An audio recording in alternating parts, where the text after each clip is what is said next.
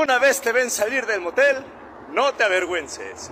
Viniste a coger, no a que te bautice el temach. Atención, contenido con altos niveles de vulgaridad e irreverencia. Si esto le resulta molesto, por favor abandone el canal y vaya usted a molestar en repetidas ocasiones a la autora de sus días.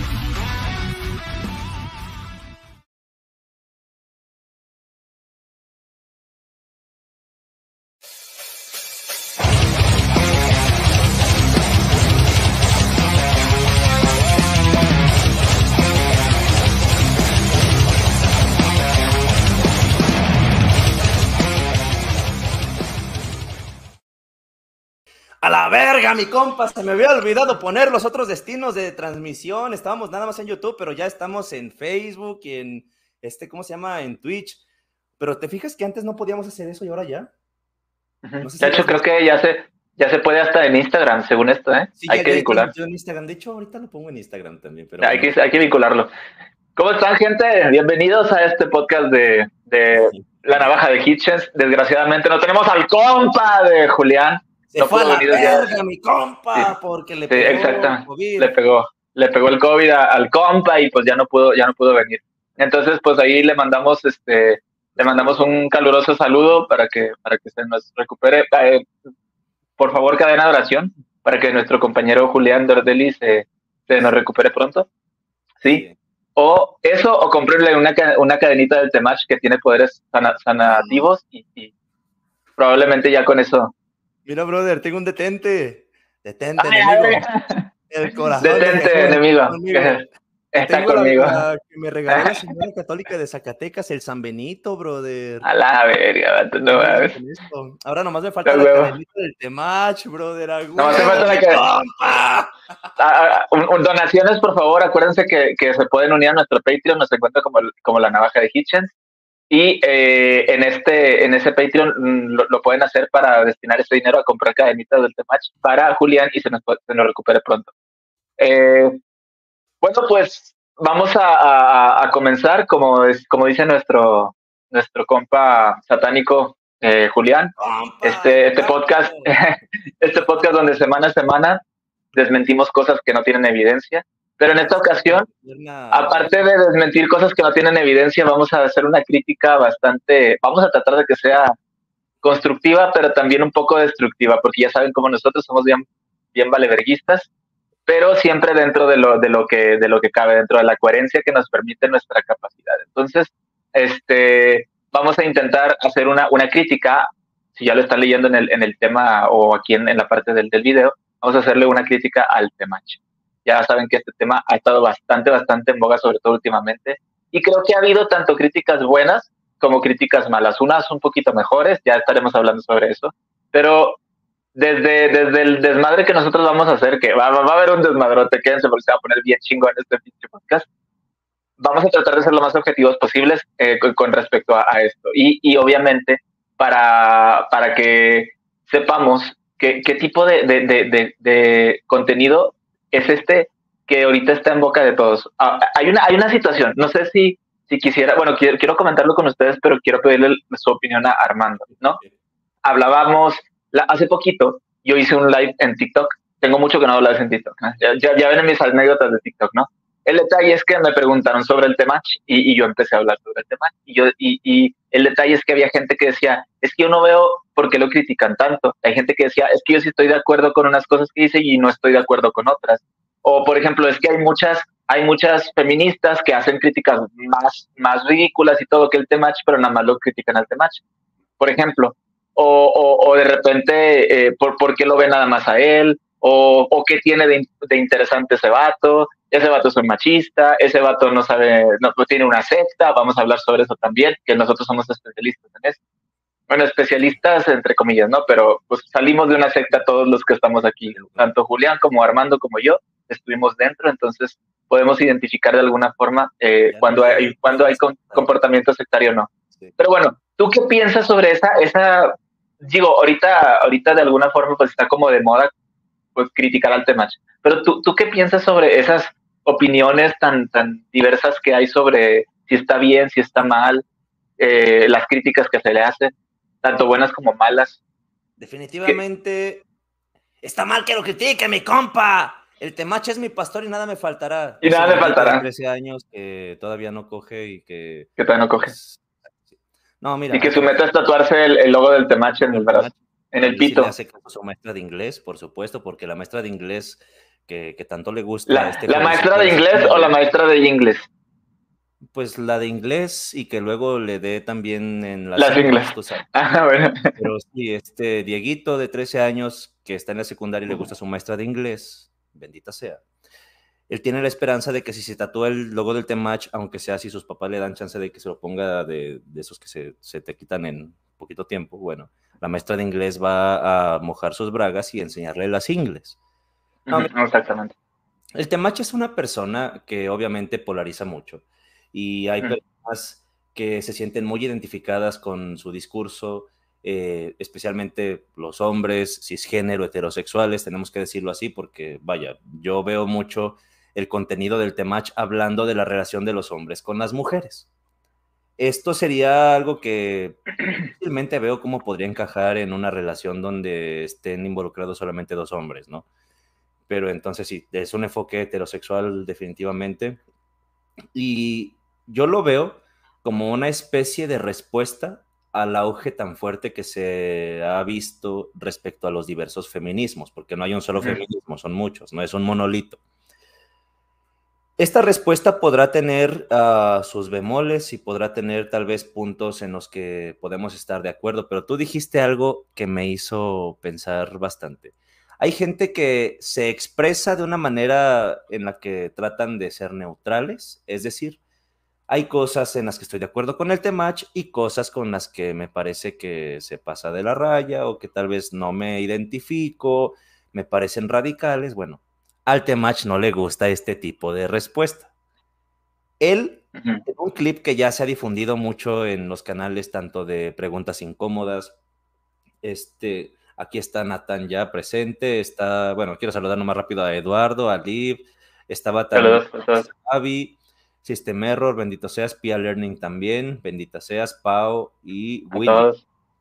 Volviendo al tema del tema.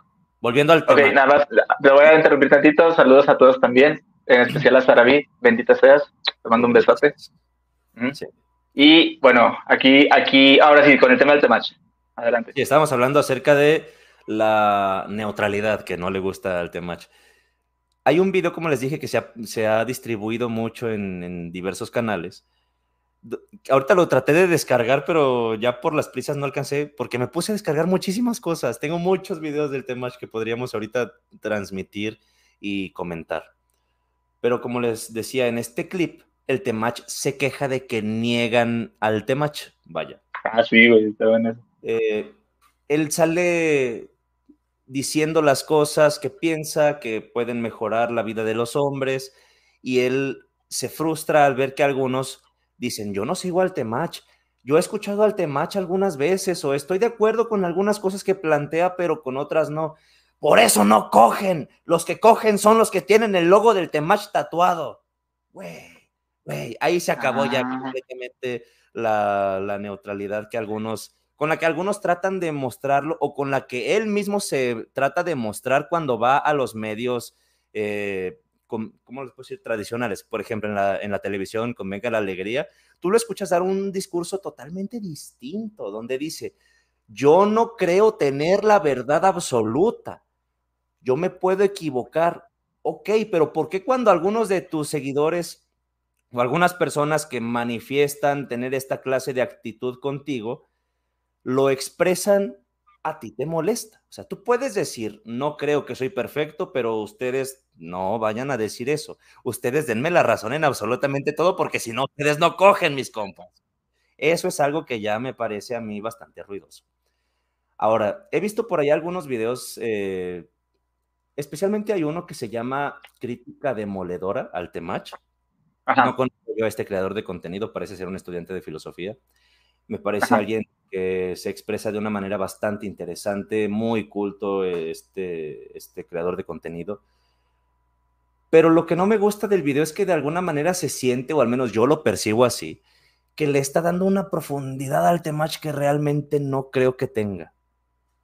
No lo sé, a mí no, me termina de cuadrar, o sea, yo entiendo que lo quiere hacer de una manera muy rigurosa, le reconozco totalmente eso, estuve viendo también el video que le hizo a Sound of Freedom, me parece que es interesante la manera en la que él explica las cosas, pero nuevamente te digo, en el caso del Temach, creo que no es tan profundo como, como lo parece hacer ver ahí, ¿no?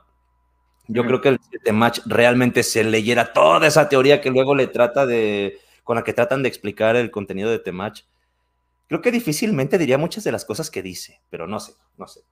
Ahora, volviendo al tema de que a él no le gusta que estés de acuerdo con él en ciertas cosas, pero en otras no. Eso es algo que ha despertado cierta preocupación porque se pueda convertir en una secta. Y no solamente eso. Ya hemos hablado aquí antes sobre las ah, sectas, los grupos, las, las organizaciones coercitivas eh, Pablo Salom eh, de Ley Antisectas en algún momento sí eh, hizo alguna mención de él en, sus redes sociales. Y quiero especialmente ver este tweet que me encontré yo. Yo le sigo diciendo Twitter. Me vale verga que se llame ex, para mí se llama Twitter. Miren, si tú lo buscas como Twitter, te va a aparecer. Te sale ex, ajá. Miren, aquí está. Pablo Gastón Salom, de Ley Antisectas. Él retuitea esto que puso el Temach. Había una controversia por los videos de los famosos bautizos del Temach. Y entre estos comentarios sale el mismísimo Temach a decir lo siguiente. Nunca dije que no éramos una secta. Valió verga. Valió verga, güey. O sea, después, ah ¿es un experimento social o lo dije con ironía o con sarcasmo? Chingas a tu puta madre. Lo más, lo más chistoso, güey, lo más, perdón, lo más chistoso es que, es que lo que estás diciendo es, es, bien peligroso porque, a ver, por ejemplo, todos conocemos, ya hemos hablado muchas veces de sectas aquí, los testigos de Jehová, que los, que los, los mormones y todo, y resulta que ellos mismos, siendo unas sectas hechas y derechas, niegan ser una secta, güey. Y luego viene este pendejo a decir, nunca dije que no éramos una secta, güey, anda a cagar, güey, te, estás poniendo la soga al cuello tú solo, cabrón. Literalmente no hay nada en la palabra secta que sea bueno, literalmente. Ahora, no hay nada. están preguntando aquí si es una cuenta fake. No, si es la cuenta del Temach. Vayan a meterse. Esto lo encuentran. Sí, él, lo puso. si quieren, yo en mi cuenta de Twitter ahorita lo retuiteo. Es más, déjalo. Por cierto, Astrid, anda en los comentarios. Bienvenida, ¿cómo estás? Bendita seas, Astrid. Y también, ahí hay un comentario, también, eh, Vero, bendita seas, gracias por preguntar. Eh, está, está por aquí, dice, ¿por qué Alan le cerraron su cuenta de TikTok? Lo busqué, ya no lo encuentro. Eh, sí, me cerraron mi cuenta de TikTok hace ya un tiempito, pues por, me, me masivamente me, me denunciaron mi cuenta y pues ya no existe. Pero hice otra, se llama Escepticismo Racional, igual, la puedes encontrar ahí. Tiene el, el logo de la E y la R, esta de aquí. No sé si lo, lo, lo alcanzas a ver. Este, con fondo blanco. Entonces ahí sí, si me buscas, me encuentras y están mis videos. No todos, pero pues ya más adelante le estaré haciendo movimiento ahí. Sí, estaba chida, pero pues bueno, pues ya ves, a la, hay, hay, hay cierto tipo de gente que no le gusta el contenido que yo hago y pues que no le gusta mi presencia. Entonces, bueno, sí. ahí está. Bienvenido sea, señor. Hola, ¿cómo está? saludos, saludos, Armando, Alan. Hola, hola. ¿Se me, escucha bien? ¿Normal? Audífonos, ¿verdad? ¿Mande? Estás estrenando con, los, los, auriculares que tienen tu micrófono ahí, ¿no? no, ya tengo, ya tengo varias sesiones con ellos, pero, pero ves que a ah, veces se escucha el sonidito este como interferencia. Pero ahorita se ah, escucha normal, ¿verdad? Sí, te escucha, de hecho se escucha muy bien. Sí, te escucho bien. Ya retuiteé lo del Temach para que vayan a verlo si tienen la curiosidad, si es la cuenta real. Ahora, voy a quitarlo de la pantalla porque vamos a hablar de otras cosas. Como les comentaba, eh, se tiene esta preocupación de que sea una especie de surgimiento de secta. Tengo algunos clips que quisiera proyectar ahorita más al rato.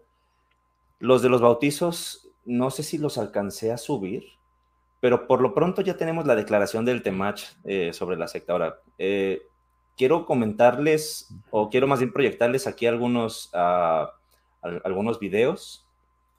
Déjenme ver cómo lo hago aquí. Ah, tengo que abrirlos desde acá. Bueno, para que vayamos eh, comentando las ideas que se van esbozando. Ah, ya sé cómo lo voy a hacer. Ya sé cómo lo voy a hacer. Miren. Mientras tanto, eh, quisiera que... Mmm, bueno, es que necesito yo darme el tiempo para subirlos y siento que se me, se me funde el cerebro haciendo muchas cosas al mismo tiempo. Miren, voy a hacer esto. Ya, dale, dale, dale. Subiendo. Estoy, estoy mandando ah. el mensaje a grupos. ¿eh? No creo. Dale, dale, dale. Ya se están subiendo los videos, ahorita los proyectamos y podemos ir comentando al respecto. Ah, ya me acordé. Algo importante que quería comentar. Hay gente que dice, es que tú no puedes criticar al Temach simplemente basándote en videos de TikTok o en clips. Miren, pasa una cosa. Cuando son fragmentos de las entrevistas largas, por ejemplo, cuando fue con Roberto Martínez a Creativo, cuando fue con Gusgri o cuando ha estado en algún otro espacio, o por ejemplo en Venga la Alegría, ahí tendríamos que considerar que es parte de un conjunto más grande y tendríamos que verlo en todo su contexto para ver si algo se nos escapa o no se nos escapa. Que digo, igual hay ciertas cosas que cuando se dicen, aun si se les aislara, no se les está privando de todo lo que necesitas tú saber para entender qué es lo que te quiso decir. Porque a veces nosotros, por ejemplo, hacemos un video de una hora o dos horas aquí en la navaja, pero eventualmente tratamos un asuntito y este puede durar solamente dos minutos o un minuto y medio. Tú no tendrías que ver todo el video completo para entender lo que dijimos en ese, video, en ese minuto o en ese minuto y medio, dos minutos, ¿saben? Eh, pero igual, si ustedes quieren ver los eh, fragmentos, digo, los, los videos de donde originalmente surgen estos fragmentos, vayan a buscarlos, como les dije, es muy fácil encontrarlos. Pero cuando se trata de un video que tú subes a TikTok con la intención de que sea un video de TikTok, tiene que explicarse por sí mismo. Es algo como lo que pasa en el cine. Oye, es que tú no puedes este, entender cierta película de Harry Potter si no leíste todos los libros. A ver, la película tiene que poder explicarse a sí misma. De otra forma, no está bien hecha. Ahora, si tu TikTok, en este caso, eh, no se puede explicar por sí mismo, y necesitas otros para poderle dar un contexto y ya que se entienda muy bien el mensaje que deseas transmitir, sencillo, pones parte 1, parte 2 y parte 3. Ahora hay TikToks también de 10 minutos y así, ¿no? Pero regularmente TikTok es una plataforma que lo, la idea principal es el video corto. Si el Temach hizo un video pensando en que precisamente se, se distribuye en esta plataforma, este video puede ser analizado con base en lo que se dice en el mismo y ya. Creo que es, es algo parecido a lo que pasa con las vías tomistas. Es que son resúmenes. No está, no, como, como si el hecho de decir que son resúmenes las blindara de cualquier crítica. Güey, si, si, al resumen le falta un elemento para poder explicar la idea principal, entonces está incompleto y por ende está mal hecho. De hecho, es lo que te iba a decir, que básicamente es una defensa bastante pobre, porque me vino el mismo ejemplo a la mente. Es lo que dicen los tomistas. Es que te falta leer más aquí, ¿no? Güey, sí estaría muy genial el, el, que cada uno de nosotros pudiera leer la suma teológica completa. Desgraciadamente el tiempo es un recurso muy escaso y son pocas las personas que van a tener posibilidad de chutarse todo el mamotreto. ¿no? O, interesados en hacerlo, la verdad, es como que Sí, sobre todo se necesita que estés muy interesado en eso. Yo, yo, yo, yo en mi caso les digo, yo, yo agradezco que haya gente como ustedes que sí se los hayan leído y, y lo único que me hace saber es que no tengo necesidad de leerlo. Muchas gracias. o sea, gracias por su sacrificio. Ustedes, ustedes me han, me han ahorrado leer ese tipo de cosas. Pero bueno, eh, es que también es el tiempo es algo, como dices tú, es un recurso que, que no, que no va a volver y, y que, y que eh, como dice Ricardo Arjona, no hay reloj que dé vuelta hacia atrás. Arjona en la vida, carnal. Arjona Vamos a dedicar el match con dichos de Arjona, bro. A huevo, güey. Para mandarlo a la, a la verga lo vamos a mandar con Arjona. Oye, ¿cómo mandarías a la verga con un arjonismo, brother? A ver, Pero vamos a, lo vamos que a decir. piensas, nos iba a decir algo Natán, pero ahorita piénsalo y nos dices. Ah, ok, ok, va, va. El chinga tu madre es verbo, no sustantivo, güey. Algo así. No soy muy conocedor de Arjona que diga. y la mandé a la verga sin tenerla. ¿Eh? ¿Qué onda? Ah, caray, Ponce. Ponce, Ponce, mira, ahí, ahí matamos en, en dos, en dos. Ricardo eh, Ponce. Ricardo Ponce con, eh, chingando al Temach y, al- y a Ricardo Ponce con, con, con un arjonismo. Y la mandé a la verga sin tenerla. ¿Eh? ¿Qué onda? Güey, esto es como el escupitazo a Milhouse, que aunque vaya dirigido hacia otra persona, siempre le acaba cayendo a De Milhouse. caer. Sí. A huevo. Ahora, Bueno, ahora sí, le interrumpimos, le interrumpimos Sí, a, Nathan. sí. Dale, dale. Ok. Este, no, bueno, eh, personalmente digo, ubico quién es el Temach. eh, o sea, visualmente lo ubico, sé que ¿no? es un, este, sí, es una, sé que tiene una parte como actor, que también le han criticado mucho, Ah, ¿no? Que sí. no, que no le hace muy bien. Yo personalmente no lo he visto, no puedo meter un juicio al respecto. Sé que también tiene su faceta como músico. Igual tampoco conozco su obra, no puedo juzgarlo en ese punto. Tampoco. Pero su, su faceta más conocida, ciertamente, es la de ser un gurú de la seducción, un coach Ujú. de seducción. No sé cómo se presente él. De hecho, es lo que, es lo que le comentaba, comentaba Armandowski hace ratito por, por WhatsApp, que, que se ubicó al personaje, aunque no conozco a fondo su, su trabajo. Sí. Ahora, lo que ciertamente sí me, me gustaría recalcar a la audiencia es que este asunto del Temach es tan solo un ejemplo específico de un fenómeno mucho más amplio Sí. que ha venido existiendo desde básicamente la década de 1980 y se expande hasta el presente, y es el fenómeno de las escuelas de seducción. Sí. Digo, obviamente los seres humanos hemos estado escribiendo tratados sexuales, tanto en la parte técnica como en la parte psicológica de cómo seducir a otras personas desde que somos seres humanos. La India tiene muchísimos ejemplos al respecto. ¿no? Eh, los griegos también crearon sus propios manuales. Digo, es una preocupación universal de los seres humanos. Eh, para bien o para mal, eh, es cierto eh, que hay muchas personas que en su vida cotidiana pues tienen este déficit de habilidades sociales para entablar una relación con el sexo que sea de su interés, ya sea el sexo opuesto o ya sea su mismo sexo o ya sean ambos, etc. En este sentido, el hecho de, de escribir este tipo de textos, bueno, y hoy en día producir contenido audiovisual como lo hace este personaje, eh, en sí mismo no, no debería de ser entendido como algo malo, intrínsecamente. Ahí el problema es el enfoque que le da cada uno de los productores de contenido. Eh, en particular, cuando comenzó este fenómeno de las escuelas de seducción, refiero en la década de 1980, dato comúnmente se, se le atribuye el, ¿cómo se dice? La, paternidad de, de la expresión contemporánea de este fenómeno a un escritor estadounidense que se llamaba Ross Jeffries. Él escribe en la década de 1980 los primeros nuevos tratados o textos que tenían que ver con esta enseñanza de esta habilidad práctica a las personas que por X o Z razón eh, carecían o tenían un déficit en sus habilidades sociales. Ross Jeffries en su momento procura fundamentar su enfoque en un enfoque, perdón, en una técnica psicológica que estaba muy en boga en ese entonces y todavía en algunos círculos, que es la famosa PNL, la programación neurolingüística de Richard Bandler y otro personaje. Eh, algo que, que la audiencia debe tener muy presente es que esta primera generación, vamos a decirlo así, de modernos teóricos de la seducción, era bastante diferente al Temach y a otros personajes contemporáneos. En general, y por decirlo de una manera muy coloquial, no eran tan sangrones, eh, procuraban brindar una base medianamente científica a lo que estaban haciendo y sobre todo traían una ética de trabajo vamos a decirlo así. A diferencia de del tipo de, de enfoque que se le da a la seducción hoy en día en diversos sectores de la manósfera, particularmente en las facciones más oscuras de las comunidades Red Pill o Píldora Roja, y muy en particular de lo que es el rincón Black Pill, Píldora Negra.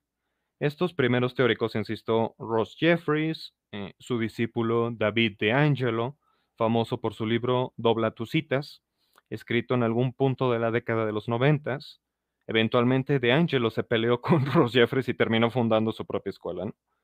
Eso es una constante. Estos personajes tienden a ser bastante dramáticos, bastante drama queens, y están compitiendo entre sí, tienen muchas veces marcada una vena muy histriónica de estar llamando la atención, de ser el, el foco de las miradas, ¿no? Pero insisto, estos primeros realmente se manejaban con un comportamiento bastante diferente al de, al de los rincones más oscuros de la moderna manósfera. No vamos más lejos. El propio David de Angelo, en la obra mencionada, tiene específicamente apartados en los que textualmente te dice, bueno, parafraseando mejor dicho, el texto original está en inglés. Tiene bastante que lo leí. Te hace énfasis en el hecho de que, eh, tristemente, hay muchos hombres que pueden tener una serie de resentimientos y de complejos con respecto a las mujeres. Incluso hombres que tengan fantasías sexuales violentas, ¿no? Y él te dice, a ver, si tú eres de esto, yo no te quiero en mi comunidad, güey. Vete y consigue apoyo psicológico y ya una vez que aprendas a valorar a las mujeres como seres humanos, regresas y ya te enseño. Hace condenas explícitas de este tipo de enfoques más maquiavélicos o oscuros, vamos a decirlo así, y continuamente autores como, como Jeffries y De Angelo hacen énfasis en el hecho de que lo que ellos quieren hacer es crear oportunidades. Jeffries, de hecho, se, se manifestaba muy a menudo muy protector de sus estudiantes y sobre todo cuando la gente lo abordaba en privado, eh, a veces hasta se pone un poquito sentimental, ¿no? Y decía, pues que mira, estos cabrones, mm, por aquí esta razón, no pudieron aprender a relacionarse con las mujeres y sufren por ello. Yo, dice, sí, ciertamente hago dinero, como diría el guasón, si eres bueno en algo, no lo haces gratis. Dice, pero también está en mi, en mi deseo el ayudarles, el crear oportunidades, que conozcan a la mujer de sus sueños, ya sea que quieran una novia estable o la mujer de sus sueños, o simplemente quieran amigas, eh, personas con las que relacionarse sexualmente y poder subsanar esa parte de sus vidas que, por X o Z razón, una formación muy religiosa, por ejemplo, eh, insisto, un déficit de socialización a lo largo del desarrollo, del crecimiento del individuo, eh, o traumas que sufrieron en su infancia, etcétera, o incluso condiciones neurológicas.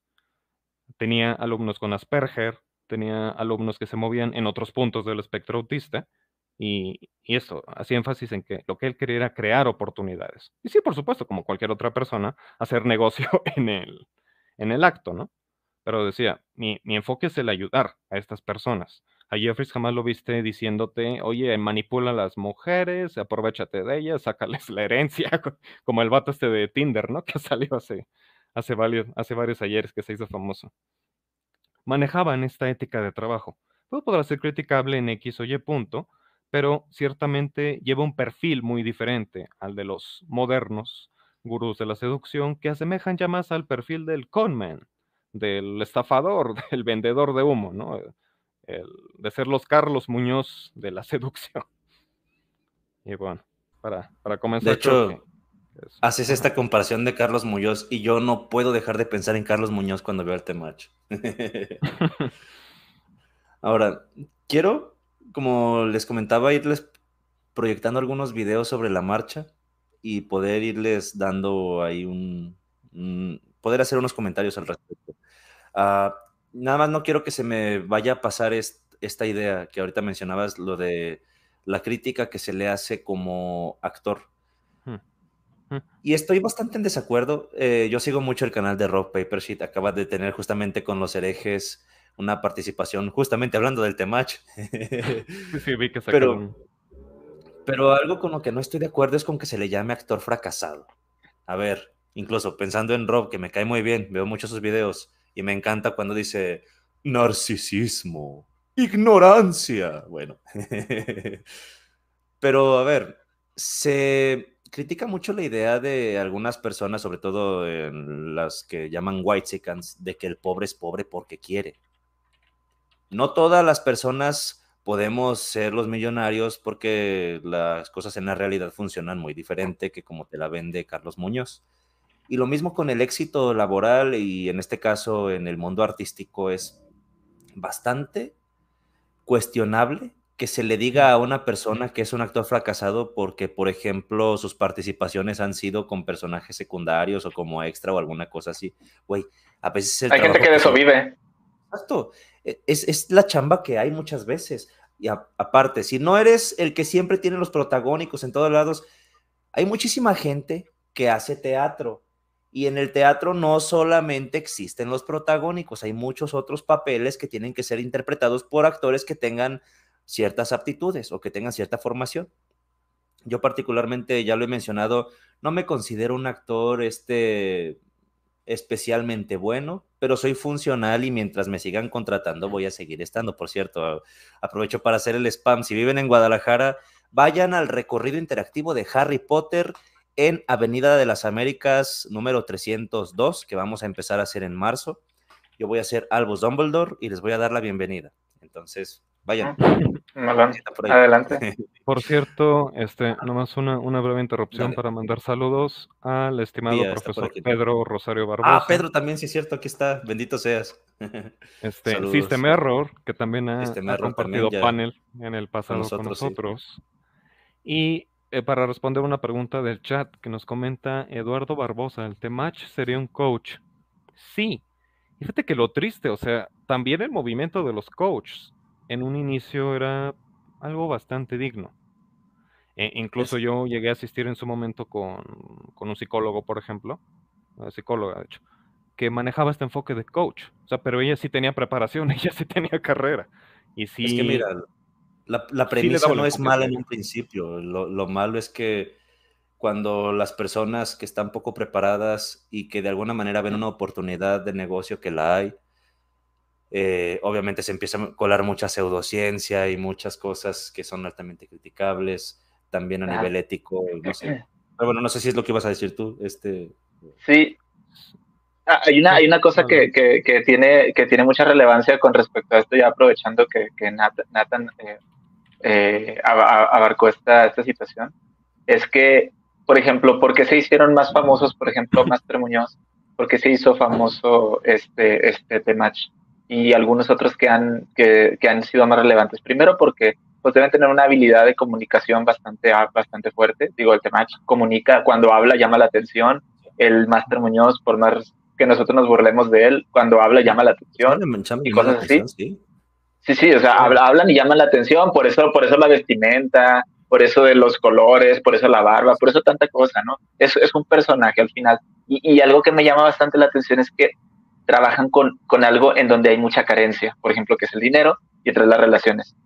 Eh, es, hay mucha carencia entre, entre, entre una de las cosas, bueno, algunas de las cosas en las cuales tenemos más carencia los seres humanos es en relaciones y, y, en, y, en, y en dinero. Entonces, y que van de la mano, brother, van de la mano. Y que van de la mano. Y ya lo veremos en los discursos que da el Temach, que inevitablemente te llevan a eso. O te vuelves rico o valiste verga.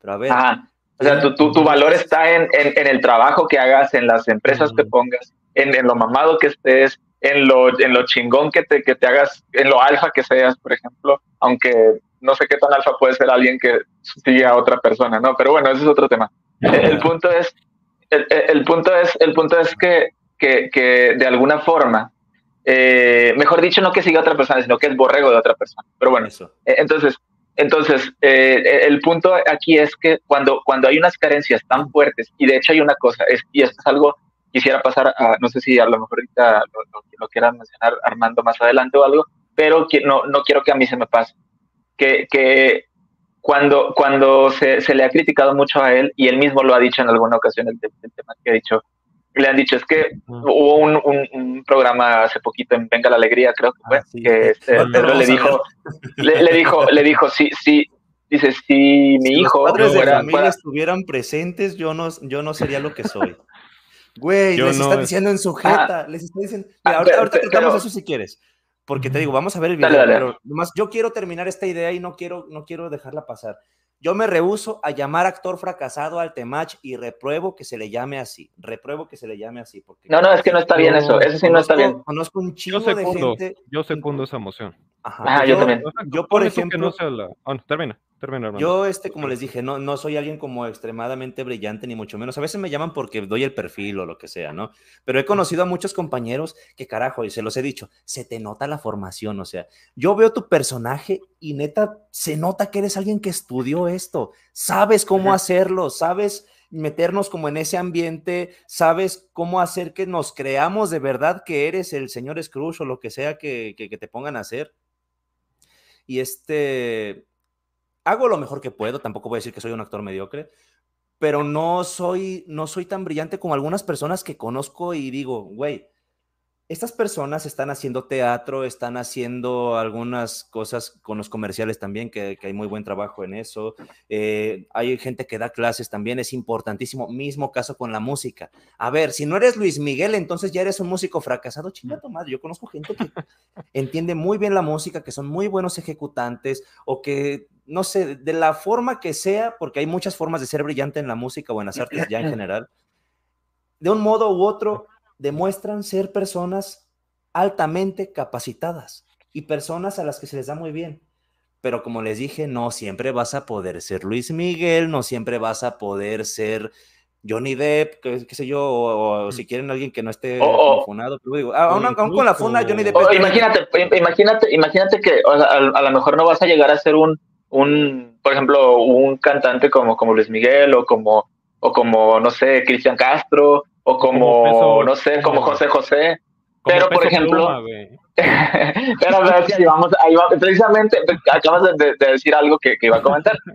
Pero es que aquí a veces no se trata de talento, sino de palancas de oportunidades. Exacto, Porque mucha gente tiene palancas, mucha gente tiene oportunidades. Aquí también, por más bueno que seas, también tiene mucho que ver la suerte. Hay gente muy buena que nunca va a ser conocida en la vida y hay gente muy mala que son referentes en todos lados, ¿no? Exacto. Entonces mira, es el como dice, tema. Todos somos David Beckham. Exacto, mira. Adiós, Astrid. Cuídate. Ya se va. Seas, Nos bye. vemos. Nomás le diste besitos a Alan. Bueno, está bien, no importa. A mí me quiere más, yo soy el favorito, entonces lo Ya, siento. de- ya demostré mi lado simp, brother. Ni modo, ya. Ahora sí me critican para el macho. Ah, ah, una cosa, una cosa. No, no haces este. Te vamos a mandar a cursos con el tema. Ya me van a mandar a Te vamos a mandar a- No me hace falta. Va, va a llegar diciendo, mis compas, vamos a decir. No, mira, ahí va. de Hitchen se va a llamar. Los, comp- los compas de Hitchens, bro. Los compas de Kitchen. Te vas a rapar, güey, igual como el tema. Oye, al ratito deja eso, se va a cambiar la, la navaja del temacho, va a ser así. No va. A la verga de Hitchens, porque ves que ese compa dice, mándalas a la verga. Y pues ya, para que La se lo verga mandan a la de Hitchens. pues, mandan a nosotros, ¿no? Bueno. Ya se no, valió. no, no, no, no anden diciendo que es un mal actor o que es un actor fracasado. Digo, bueno, una cosa es decir a- a actor fracasado y otra cosa es mal actor también, ¿no? Eh, Que, que- que esto es, es algo muy, muy, muy importante, Y eh, como ante- les digo, y establecer la diferencia. Pero bueno.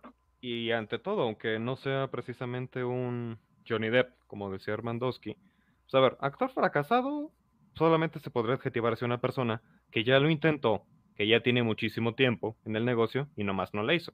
Yo creo que él está haciendo sus pininos. Insisto, yo no he podido apreciar personalmente su- sus actuaciones, pero bueno, aún si no es bueno en el momento presente, puede llegar a serlo en un futuro. Exacto. DiCaprio no es Dica- el DiCaprio de hoy en día, eh, o sea, fue aprendiendo en el, en el curso de su carrera. Obsérvalo Sí. al inicio que era una cara bonita nada más y el güey no gesticulaba nada, como salía en Titanic.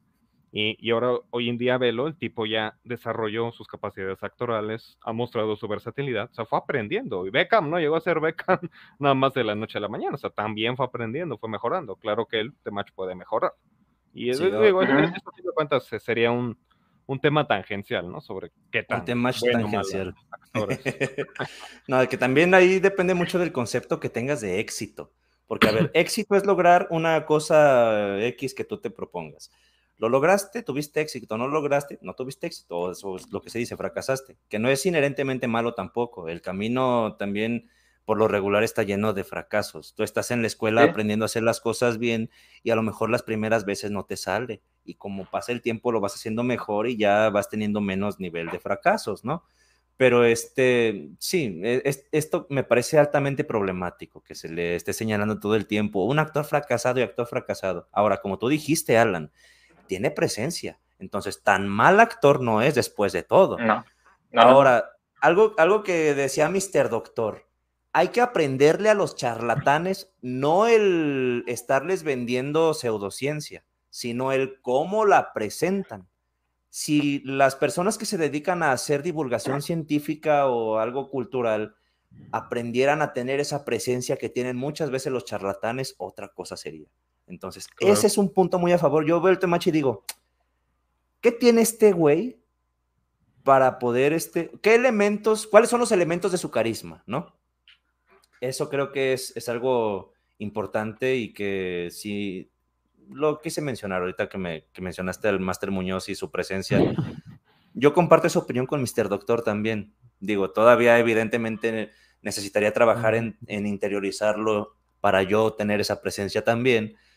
Pero coño, eso es algo que sí eh, estaría bueno que de repente la gente que hace divulgación lo, lo, pudiera eh, implementar. Ajá, sí, sí, sí.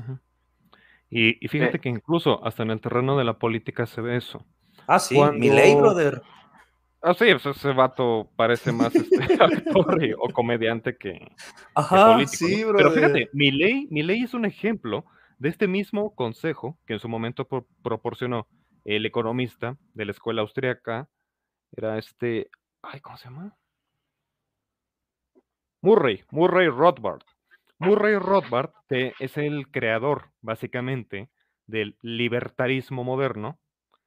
Él detectó que las derechas de su época, estamos hablando de 1930, 1940, estaban bien aguadas. Decía, no, no prenden, se la pasan con este discurso economicista, técnico, frío, no conectan con la gente. Y él mismo dijo, hay que aprender del populismo de izquierdas. Y él, de hecho, acuñó esta noción de populismo de derechas, del cual son herederos precisamente personajes como Milley. O sea, el aproximarse a la audiencia y en vez de hablarles con gráficas, así como Ricardo Anaya, ¿no? Aquí en México, que así, mira, te muestro aquí mi, gráfica y mira y esto, el otro. Güey, la gente no le va a poner atención a eso. La gente quiere cosas simples, quiere un lenguaje coloquial, práctico, mentadas de madre incluidas, y eso es en donde brillan esta clase de personajes. Sea, la gente no se va a poner a leer los mamotretos de, de Ricardo Anaya, ¿no? Cuando quería ser candidato. no pongas tu PowerPoint en pocas palabras. Así de sencillo. Exacto. Y sí, este, esa, esa, es una virtud que tiene esta clase de personajes. Lo malo, eh, a ver, es que es una cuestión de doble filo, porque por una parte, tienen la virtud de que pueden llegar al público y llevarle temas de los que de otra manera no se enteraría el público. En México, por ejemplo, un comediante y presentador de noticias informal como lo es Chumel Torres. Nos caiga bien, nos caiga mal, a fin de cuentas, el vato tiene una función social. Y es que está haciendo que la gente se interese en la política. Así sea con su humor negro, sus mentadas de madre, sus leperadas, vulgaridades, lo que quieras, pero está llegando al público. Y ese ha sido un problema crónico de la academia. Se dice que la academia está encerrada precisamente en su torre de marfil y no sale de ahí. Eh, no en vano la proliferación de pseudociencias, la proliferación de que te vas a curar el cáncer frotándote un cristal en la cabeza, de que con agujas te vas a curar el SIDA. Lo que acaba de pasar con esta Islinder Bess, brother, que andaban diciendo que el cáncer no existe y que las enfermedades. Ah, se mamó, sí. Con las, sí, lo vi eso. Güey, tenemos que hacer un episodio de esa mamada también. Pero sí. O como decía Pati Navidad, es mental. El virus es mental. Sí, güey, ah, virus mental, las tonterías que dice, pero eso es otra cosa. Exactamente. Eh, no sé si quisieras pasar, quisieras pasar a lo que estábamos hablando ahorita sobre la invitación que le hicieron al Temach. Ponlo, ponlo, ponlo. Le aumenté la velocidad y le distorsioné la imagen para tratar de burlar un poquito el tema de los derechos de autor. Espero que me funcione. Pero esto fue lo que sucedió en Venga la Alegría. ¿Tú estás en contra de los movimientos feministas? No, yo soy feminista. Tampoco. Ah, chirrión, a ver, a ver, a ver. A ver, vamos a ver, ¿De dónde viene tu feminismo? entonces, Yo ¿qué creo en la igualdad. Va. Yo creo que las mujeres, ahora, yo creo en la libertad de las mujeres y porque son libres, tienen que ser muy res- responsables con esa libertad.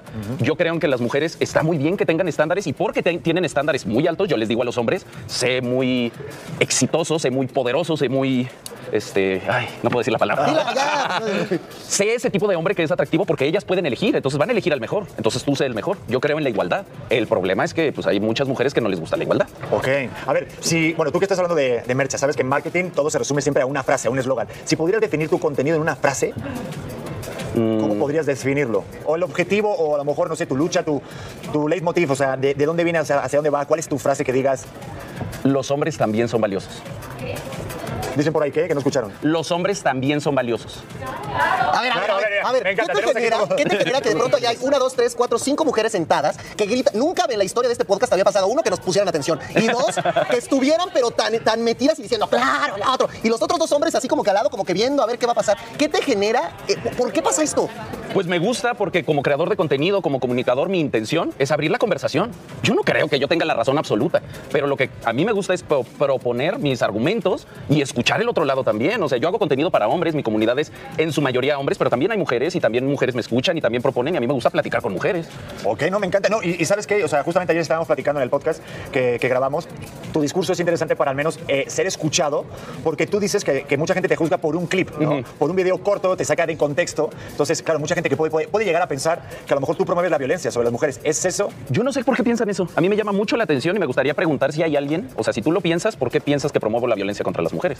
Cuando yo digo, mándela hasta allá, me refiero a, ya no le regales tu atención. La atención es un regalo. Dejar de darle atención a alguien, seas hombre o mujer, no es violencia. Tú tienes el derecho a darle tu atención, tu afecto a quien tú quieras y cuando no es recíproca esa atención, también tienes el derecho de decir, ¿sabes qué? Ya no, no me gusta cómo me tratas, ya no te voy a dar regalos. No me gusta cómo me tratas, ya no te voy a perseguir, ya no, No, te voy a no, pretender. pero pasa eso no tiene nada de malo. No, eso no tiene de malo, pero- Pedro. pero- O sea, tú te metes a internet y ves estas Sí. fotos de él con la sangre Claro. así, con la gallina, con el este y con el otro. Dices, pues obviamente este vato está en contra de todo eso. No, y también la forma, que a ver, que yo te lo digo y te lo, y te, te lo, te lo dije ayer a la cara. O sea, realmente yo si de repente el día de mañana me entero que mi hijo ve tu contenido, a mí me haría pensar que estoy haciendo algo mal como padre. Sí. Porque para mí, de verdad te lo digo, este, siento que de repente a lo mejor te puedes aprovechar a lo mejor de la soledad de ciertos chavos que no tienen la autoestima bien definido y puedes dar consejos que tienen una, una alta responsabilidad sobre la vida de esa gente que se siente sola y estés así, a lo mejor generalizando sobre un tema que tiene que a lo mejor ser más cuidado por un especialista. Ok. Eso es lo que, lo que realmente yo sí estoy en desacuerdo de que a lo mejor no sé si tú sabes la responsabilidad que tienes sobre estos Sí chavos. lo sé y soy muy consciente y ¿sabes qué? Estoy de acuerdo contigo. Si ¿Cómo? los papás estuvieran haciendo su trabajo, el Temach no sería lo que es. Aquí el problema es que no hay nadie haciéndolo. Los hombres están abandonados, los hombres jóvenes están solos, no tienen asesorías y me están buscando a mí y yo no digo, ay, a mí no me importa. Yo digo, órale, va, con las herramientas que tengo y todos los días me desvelo leyendo y me desvelo trabajando para tener mejores herramientas, órale, va, yo te respondo a ti que nadie te quiere responder. entonces- A ver, de entrada, aquí al menos en este pedazo no suena tan irracional, No, ciertamente. claro que no. Eh, De hecho, yo estoy de acuerdo con muchas de las cosas que acaba de decir. ¿Sabes cuál es el problema? Que con esto negó al Temach. El mismo Temach negó al Temach.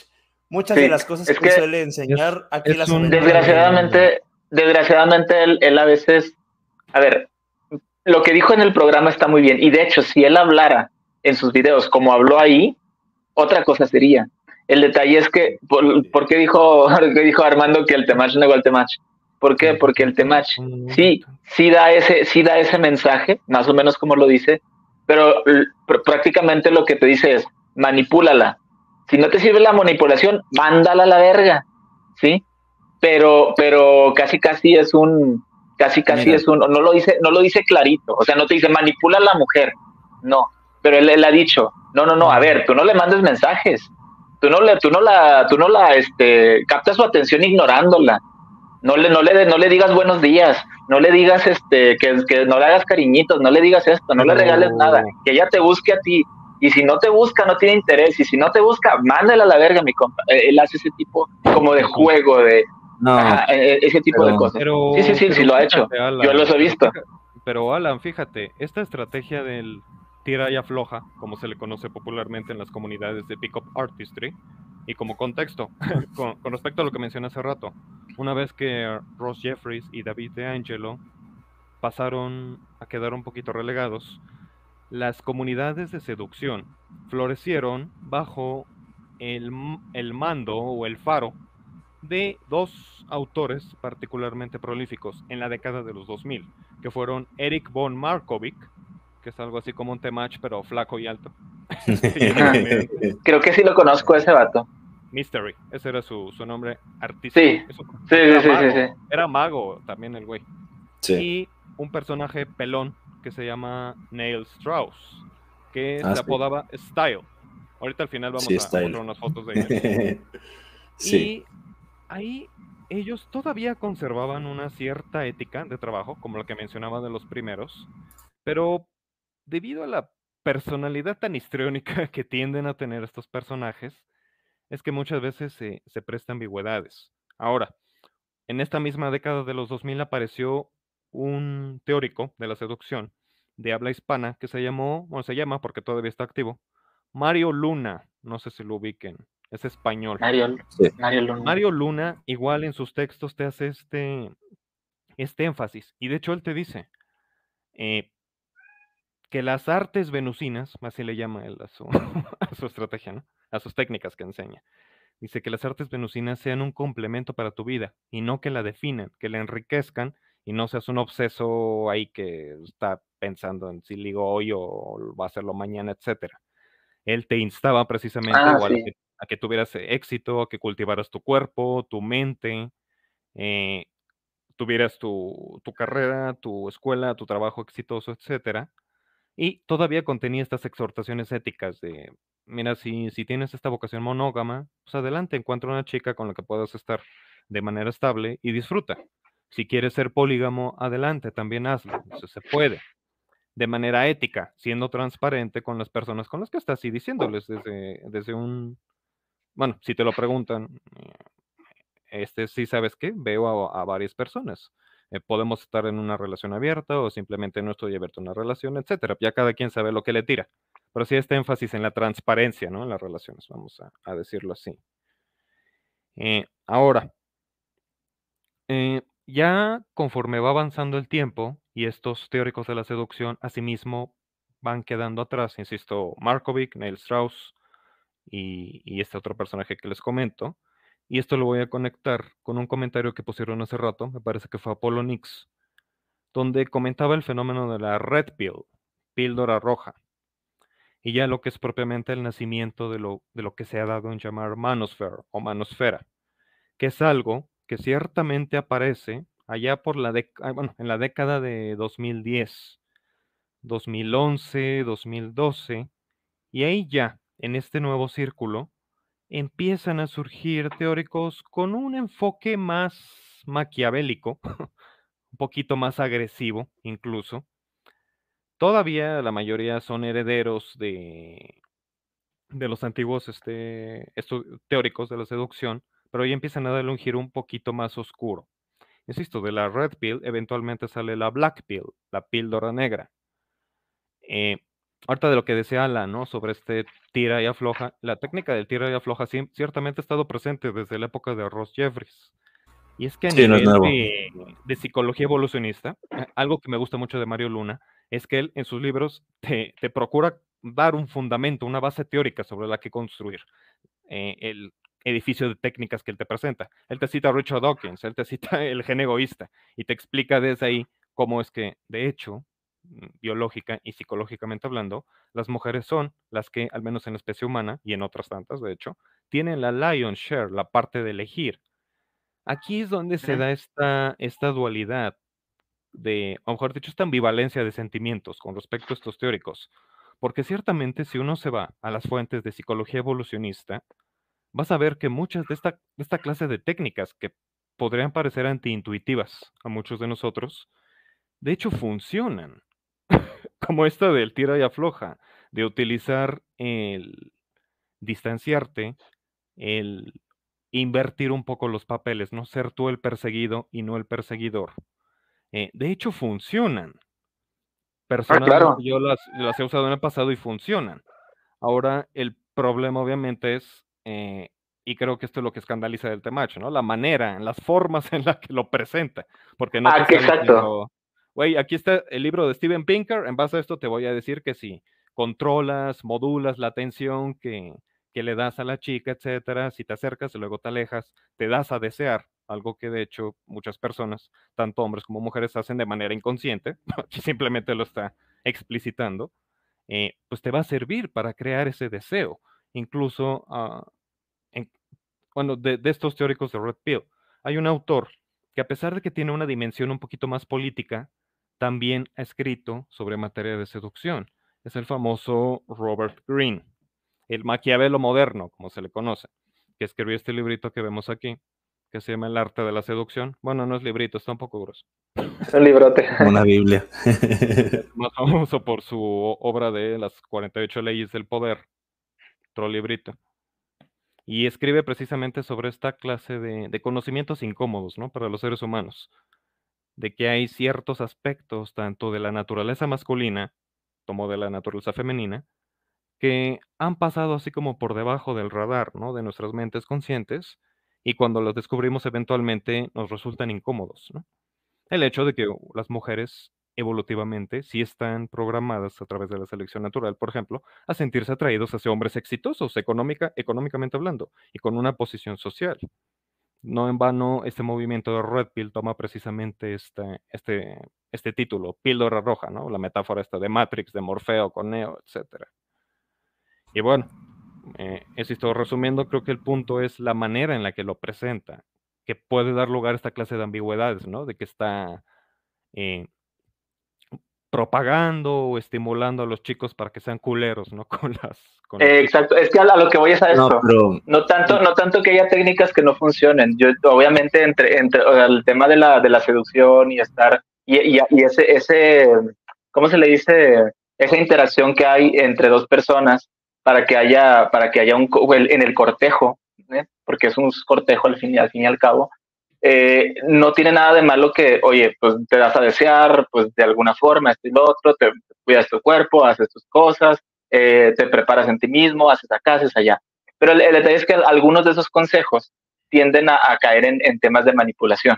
Y eso es lo, lo malo, que, que, algunos de los consejos que, que da el Temach caen, no todos, ¿sí? Porque hay cosas decía, decía, citando aquí a Dallas Review, porque también le hizo un video al Temach, hasta Dallas le hizo un video al Temach, dijo él, eh, lo que hace, lo que hace Temach, y eso es una muy buena observación, es da facts muy obvios, ¿sí? Que muy obvios, o sea, cosas que cualquiera sabe, y entre esos facts obvios te dice una barbaridad, una barbaridad como para justificar este, con, con las cosas obvias y con las cosas que prácticamente todo el mundo sabe, justificar la barbaridad que acaba de decir. Entonces, el, el, lo que hace a este vato es una, es una, una ¿cómo se le dice? Eh, una retórica, utiliza una retórica eh, como, ¿cómo, se le llama? Un gish galop, ¿no? Que, que es, te, te, te, te, manejo mucha información para que no puedas tomar, tomar todo al mismo tiempo y al final como que parezca que, que todo tiene una relación entre sí. Entonces, el vato tiene una buena manera de comunicar, el vato sabe cómo, cómo abordar el tema, el vato sabe confundir ciertos ciertos conceptos y en algunos casos, no estoy diciendo que en todos, sus consejos caen en la manipulación, precisamente. Y ese es el problema. No, yo no tengo, por ejemplo, ¿cuántos, cuántos güeyes que hacen este tipo de, de, contenido hay de, seducción? Hay un chingo. ¿sí? ¿Por qué no se les critica a, todos como el Temach? Porque el Temach tiene una manera un poquito más transgresora, un poquito más fuerte, un poquito más directa más políticamente incorrecta, digamos. Más políticamente incorrecta y que, y que incita a, algunos muchachos que, por ejemplo, que, han tenido malas experiencias con chicas y todo, a hacerse culeros con las, con las chavas, o sea, precisamente. Y ese es el problema. Se hacen, se hacen borregos de un güey que les dice de alguna forma o que les comunica, porque una cosa, sí, sí vamos a tomar en cuenta que a lo mejor, ok, la intención de Temach no es mala, vamos, vamos a ponerlo así. La intención de Temach no es mala, vamos a ponerlo de alguna forma. Pero ese güey sabe, ¿sí? Que la manera en la que él dice las cosas llama la atención porque es políticamente incorrecta por las palabras que usa y por cómo aborda el tema. Estoy haciendo una suposición. El problema es que muchos de sus seguidores son pendejitos, son pendejos, son gente resentida incluso. Y cuando estás resentido y cuando te ha ido mal y cuando te ha pasado ese tipo de cosas, resulta que todo te lo tomas desde ese punto transgresor, desde ese punto del, del culerismo. Entonces, pasa precisamente que oh. e, es como, por eso, por eso pasó este tema de, de, los, de, los, de lo que negarás al temach, porque esos güeyes saben que como están tomando los consejos del Temach y como están haciendo las cosas, está mal, güey. Y si te dicen, oye, eres, eres fan del Temach, no, no, no, no, estoy de acuerdo en algunas cosas, pero, pero, pero no soy fan del Temach. Entonces, precisamente viene eso, que saben que está mal, güey, que saben que se la están cagando, pero de alguna forma eh, ese, ese resentimiento que tienen, esa porque hay una cosa, güey, en el, tema de los vatos, y eso lo hablamos una vez cuando, cuando estábamos en, en, el, en, el, canal de, Armando, estaba este... Yo quiero tomar... sí, nada más para terminar el punto. Eh, eh, el, tema de, de, muchos vatos es que hay una soledad muy culera en los hombres que hace que, que pues agarren una, ciertas actitudes que hasta cierto punto se entienden, güey. No, es, no, o sea, no, no podemos tampoco invisibilizar esa, eh, invisibilizar esa parte de la soledad que hay en muchos individuos cuando y, por eso recurren a personajes como como como Y te digo, vamos a suponer, es, vamos a decir, vamos a suponer que el vato no tiene malas intenciones, pero el, el vato también sabe, porque no es ningún tonto, que, que, que, que la gente que lo está escuchando lo va a tomar de esa manera. Y él aprovechó ya más adelantito ese auge que tuvo para crear precisamente, hoy vamos a hablar al ratito de eso, de la secta del Temach, ¿no? Sí. Y ah, aunque de hecho, fíjate, precisamente en este libro que citaba de Robert Greene, la ley número 6, déjate la leo, y me, y me comentan si, si no les parece que de hecho el Temach sigue este principio. A ver. Ley número 6. Busque llamar la atención a cualquier precio. Criterio. Todo es juzgado por su apariencia. Lo que no se ve, no cuenta. Nunca acepte perderse en el anonimato de la multitud o ser sepultado por el olvido. Ponga toda su fuerza en destacar de una u otra manera. Conviértase en un imán que concentre la atención de los demás, mostrándose más grande, más atractivo y más misterioso que la gran masa tímida y anodina. Hasta la propaganda mala incluso es útil. La atención negativa en este sentido. Eh, en ese sentido es. Aunque hablen mal de ti, pero que hablen de ti. De hecho, es algo que incluso cualquier político utiliza. no, hay, no, hay, publicidad mala, dice un dicho, ¿no? No hay publicidad mala. Sí. Y, Ahora, y con respecto a las. Ah, perdón, te, termino ese hermanos.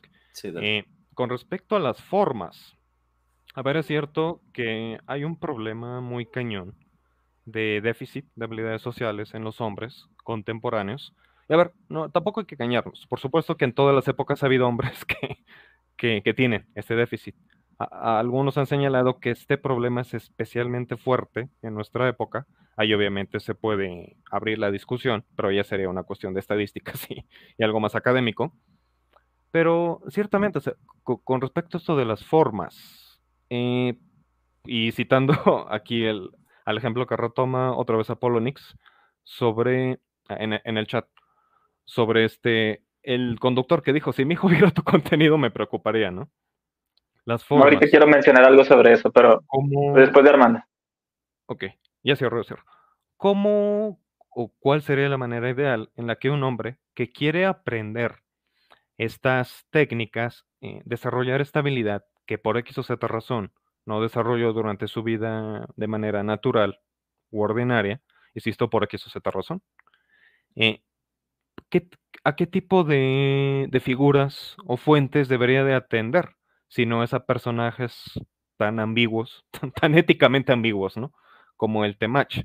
O sea, la gente pues va al Temach pues, porque es el tipo que está de moda, ¿no? O sea, pues, es el, es el, Facundo mamado, güey, mira, aquí anda haciendo artistas, presentaciones y todo.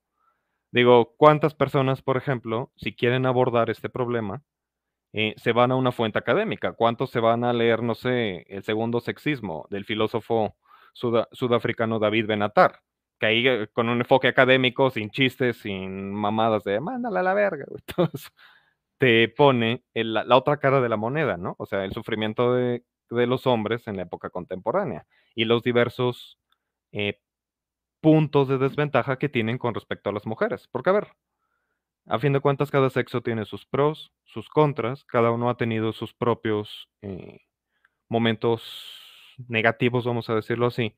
Ni todos los hombres son malos, ni todas las mujeres son buenas. No hay ángeles en la especie humana, porque también, hay, de hecho, en psicología social hay un, hay un efecto que se conoce como women are wonderful, las mujeres son maravillosas. En el sentido de que por eso es otra razón, las sociedades occidentales piensan que las mujeres como que por naturaleza son más, este, más desarrolladas moralmente que los hombres y que los hombres en general somos más culeros, ¿no? Es un curioso efecto de percepción social. Hay literatura al respecto, se ha estudiado. Pero bueno, o sea, tanto hay hombres chidos como hombres bien culeros, tanto hay mujeres que son súper chidas como hay mujeres que son bien culeras. Ahí el punto pues, es el, estar conscientes de que todos a fin de cuentas somos de la misma especie y ninguno de los dos sexos es perfecto. Insisto, cada uno tiene sus puntos bonitos y sus puntos eh, no tan bonitos. Cada uno tiene sus exponentes chidos y sus exponentes eh, negativos, ¿no? En cada cesto, cada cesto tiene sus manzanas podridas, ¿no? Claro. Ahora, yo quiero este, mencionar algo que está señalando en los comentarios Kirim, que no solamente es la forma, incluso yo les voy a decir una cosa, yo sí estoy bastante en desacuerdo con decir que lo problemático es la forma. Soy la persona menos indicada para decirles, ay, Temach, no digas groserías, no, no digas a la verga. Pues, güey, yo, yo me la vivo diciendo eso.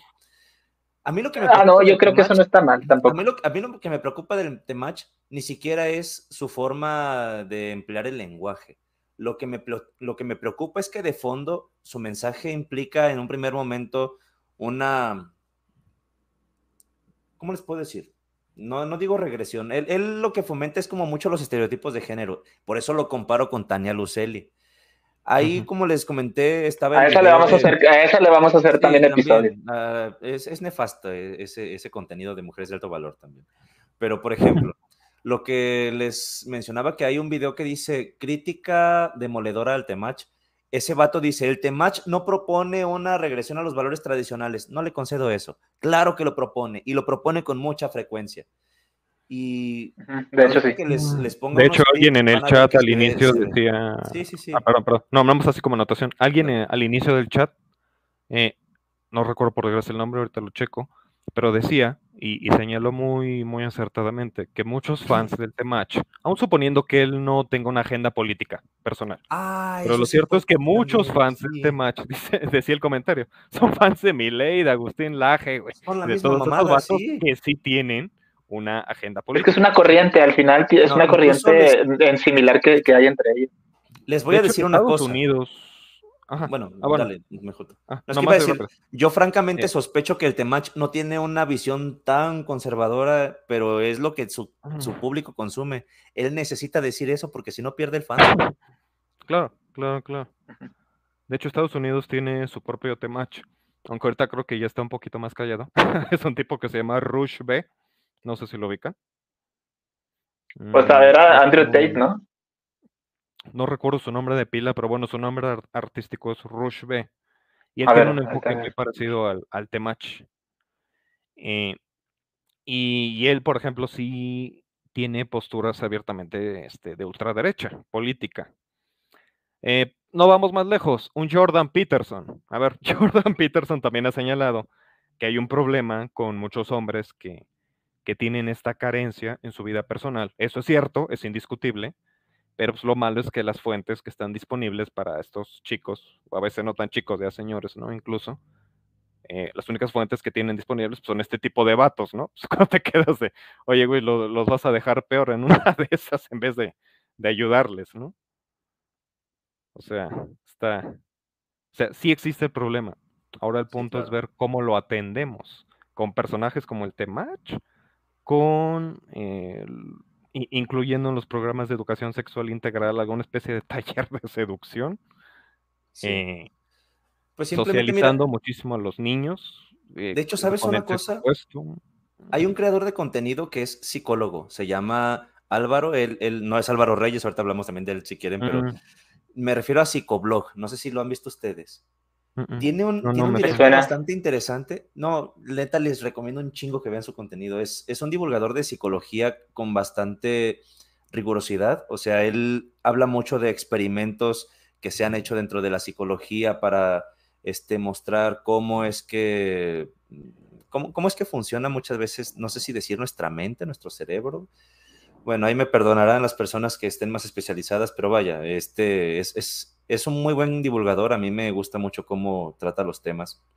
Y él eh, se ha ocupado de hablar mucho de este tema de la seducción también, cómo es que han salido estos pick-up artists y tiene un directo con una sexóloga donde hablan de todo esto. Se llama Psicoblog, como de psicología, P Psicoblog. Blog, con B chica, ¿no? Psicoblog. Sí, porque, porque preguntaba aquí en el chat. Pia, Ajá, Pia sí, Learning. Pia Learning. Saludos, No, Pia. sí. por Es, con B chiquita, eh, Nathan. Es, es, es de Ah. blog de videoblog. Entonces, psicoblog. Entonces, resulta que él tiene una charla con una sexóloga donde hablan sobre algo que me pareció interesante, que es la inteligencia erótica o alguna cosa así, no recuerdo. Pero sí que es, que es importante que las personas ah, tengamos como cierta noción, aunque sea rudimentaria de eso, ¿sabes? Porque también el tema del consentimiento, aquí es donde está importante. ¿Cómo entendemos el consentimiento muchas veces? Eh, No es algo tan que se reduzca únicamente al lenguaje hablado, que ojo, es importante que, que, que sí se nos comunique de todas las maneras posibles para que sea un consentimiento entusiasta, claro e informado. Pero vaya, la forma de comunicarnos va por muchos lados también, ¿no? Existen muchas maneras en las que nosotros nos relacionamos con las personas y muchas veces cuando coges con alguien, no es que directamente le digas, oye, vamos a coger, sí, que digo, a veces pasa, a veces puedes hacer el, acuerdo de esa manera directa, pero a veces Un juego simplemente directo, estás... como le llamaban los Ajá, exacto. Es que mira, esto es algo, es algo que tiene muchas formas y es multifactorial. Y mientras más lo Claro. entendamos, podemos tener incluso una mejor convivencia con las personas donde haya menos violencia, menos agresiones, porque muchas veces también cuando cometemos alguna falta eh, hacia las personas con quienes nos queremos relacionar, no es porque tengamos directamente una mala intención, a veces simplemente fue un intento torpe de coqueteo, o sea que de alguna manera tú no Como una mala intención, pero terminaste causándole una mala experiencia a la otra persona. Como el del Entonces- profesor Lawrence Krauss, ¿no? Su escándalo de hace algunos años. No estoy tan enterado cuando, de eso. de cuando le tocó una bobia a cierta chica. Pero ya después cuando se... el- como contexto, Lawrence Krauss es uno de los grandes astrofísicos de, del- de nuestra era. Eh, pero ya después... Es el que se escribió The, The Universe from Nothing. un universo a partir de la nada. Un tiempo después entrevistó a la chica y dijo, pues no, digo, sí, no, no, no fue grato, pero contextualizándolo, la chica por fortuna tenía esta capacidad introspectiva y decía, pues, fue un torpe intento de, de socializar por parte suya, Claro. pero pues, no hizo nada más, o sea, tampoco es como que, Sí. que me agrediera o algo así. Y esta curiosa cuestión del no, ¿no? Del no y de la comunicación. Y como dices, o sea, ay, es que, es que insisto, es la cuestión del déficit de habilidades sociales. Ah, Y sí. en este caso de interpretación del lenguaje tanto hablado como el corporal, incluso hasta el tono de la voz, ¿no? Judy James divide la comunicación en estas tres partes: corporal, los movimientos, eh, el lenguaje propiamente hablado y el tono de voz, la manera en la que se dice la voz, ¿no? Por ejemplo, hay vatos que sinceramente, eh, cuando personajes como Temach o u otros análogos les dicen, cuando la mujer te dice que no es sí, ¿no? Algo que generó mucho escándalo. Eh, hay vatos que genuinamente piensan que cualquier tipo de no es un sí. O sea, que pueden estar literalmente así hostigando a la Sí, persona. Álvaro Reyes, él de repente decía mucho eso. Siendo justos, el Temach, yo no he visto que él diga eso, pero sí lo he visto en otros creadores de contenido y Álvaro Reyes se lo llegué a escuchar. Ahora, como les dije, este psicoblog, Eh, él es ah, muy pero, pero interesante. tiempo, tiempo. No, nomás deja cierro, deja cierro Sí, la idea del sí. no, para que no se corte. Eh, entonces, hay vatos, insisto, que por ejemplo, si están en una fiesta y están un poco borrachos y demás, y están así agarrados de la chica, ¿no? Y ella les dice que no, no. O sea, ahí es un no muy claro. Y lo que personajes como Temacho o Álvaro Reyes no matizan es que pues hay de no a no. No es lo mismo un no en estas circunstancias a, como te explicaba Mario Luna en su momento, en su obra clave Sex Code, que también retoma el tema en su obra Sex Crack, cuando una chica juguetonamente te dice no. O sea, puede ser ese, ese momento en el que se tiene que vencer la room, como él decía, la resistencia de último minuto, o bien, claro. puede que en un momento la chica te diga que no, pero envía señales tales que te que lo que te está comunicando Sí, lo puedes contextualizar sutil y, y no es, no es, es- que estés violando su, su, su, ¿cómo te digo? No sé si decir su espacio. O sea, no es como que estés violentando su autonomía, vaya. Es que no sé cómo lo puedo decir. Y es que Mario Es que hay, es, eh, es que Mario Luna te dice, a veces el no, insisto, bien interpretado, contextualizándolo bien en el lenguaje corporal y verbal del momento, Exacto. Muchas veces el no es todavía no.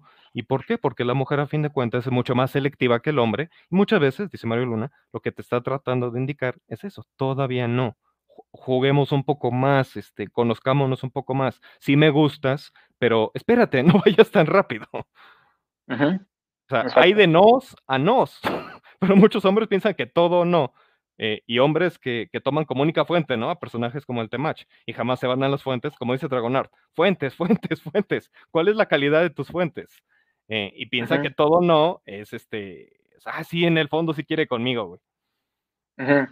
Oigan, Sí, sí, sí. algo nada, que nada tiene que ver, pero que al mismo tiempo sí se relaciona hasta cierto punto. Un saludo a Josh el hereje, lo recuerdan todavía, el que se Ah. ligaba a las testigas de Jehová, me está mandando, me está mandando mensaje por WhatsApp con una foto tomándosela en el espejo de un motel. Tiene ropa, obviamente, no me mandó una nude, pero ahorita está en un motelazo. Mira, no necesitamos ser fans del Temach para ir al motel y coger, carajo. Y ahorita, ahorita lo vamos a ver con algo muy chistoso, con, con un clip que les voy a mostrar del Temach. que- Pero, pero a ver. que Joss aprendió saludos, de los Joss. elders.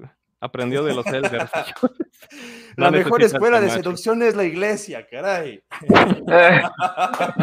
Y la apostasía sobre todo, pero sí. Exacto. Bueno, eh, no, Ok. no sé, no sé si te, te- te corté con esto, pero era, era importante. No, no, no sé.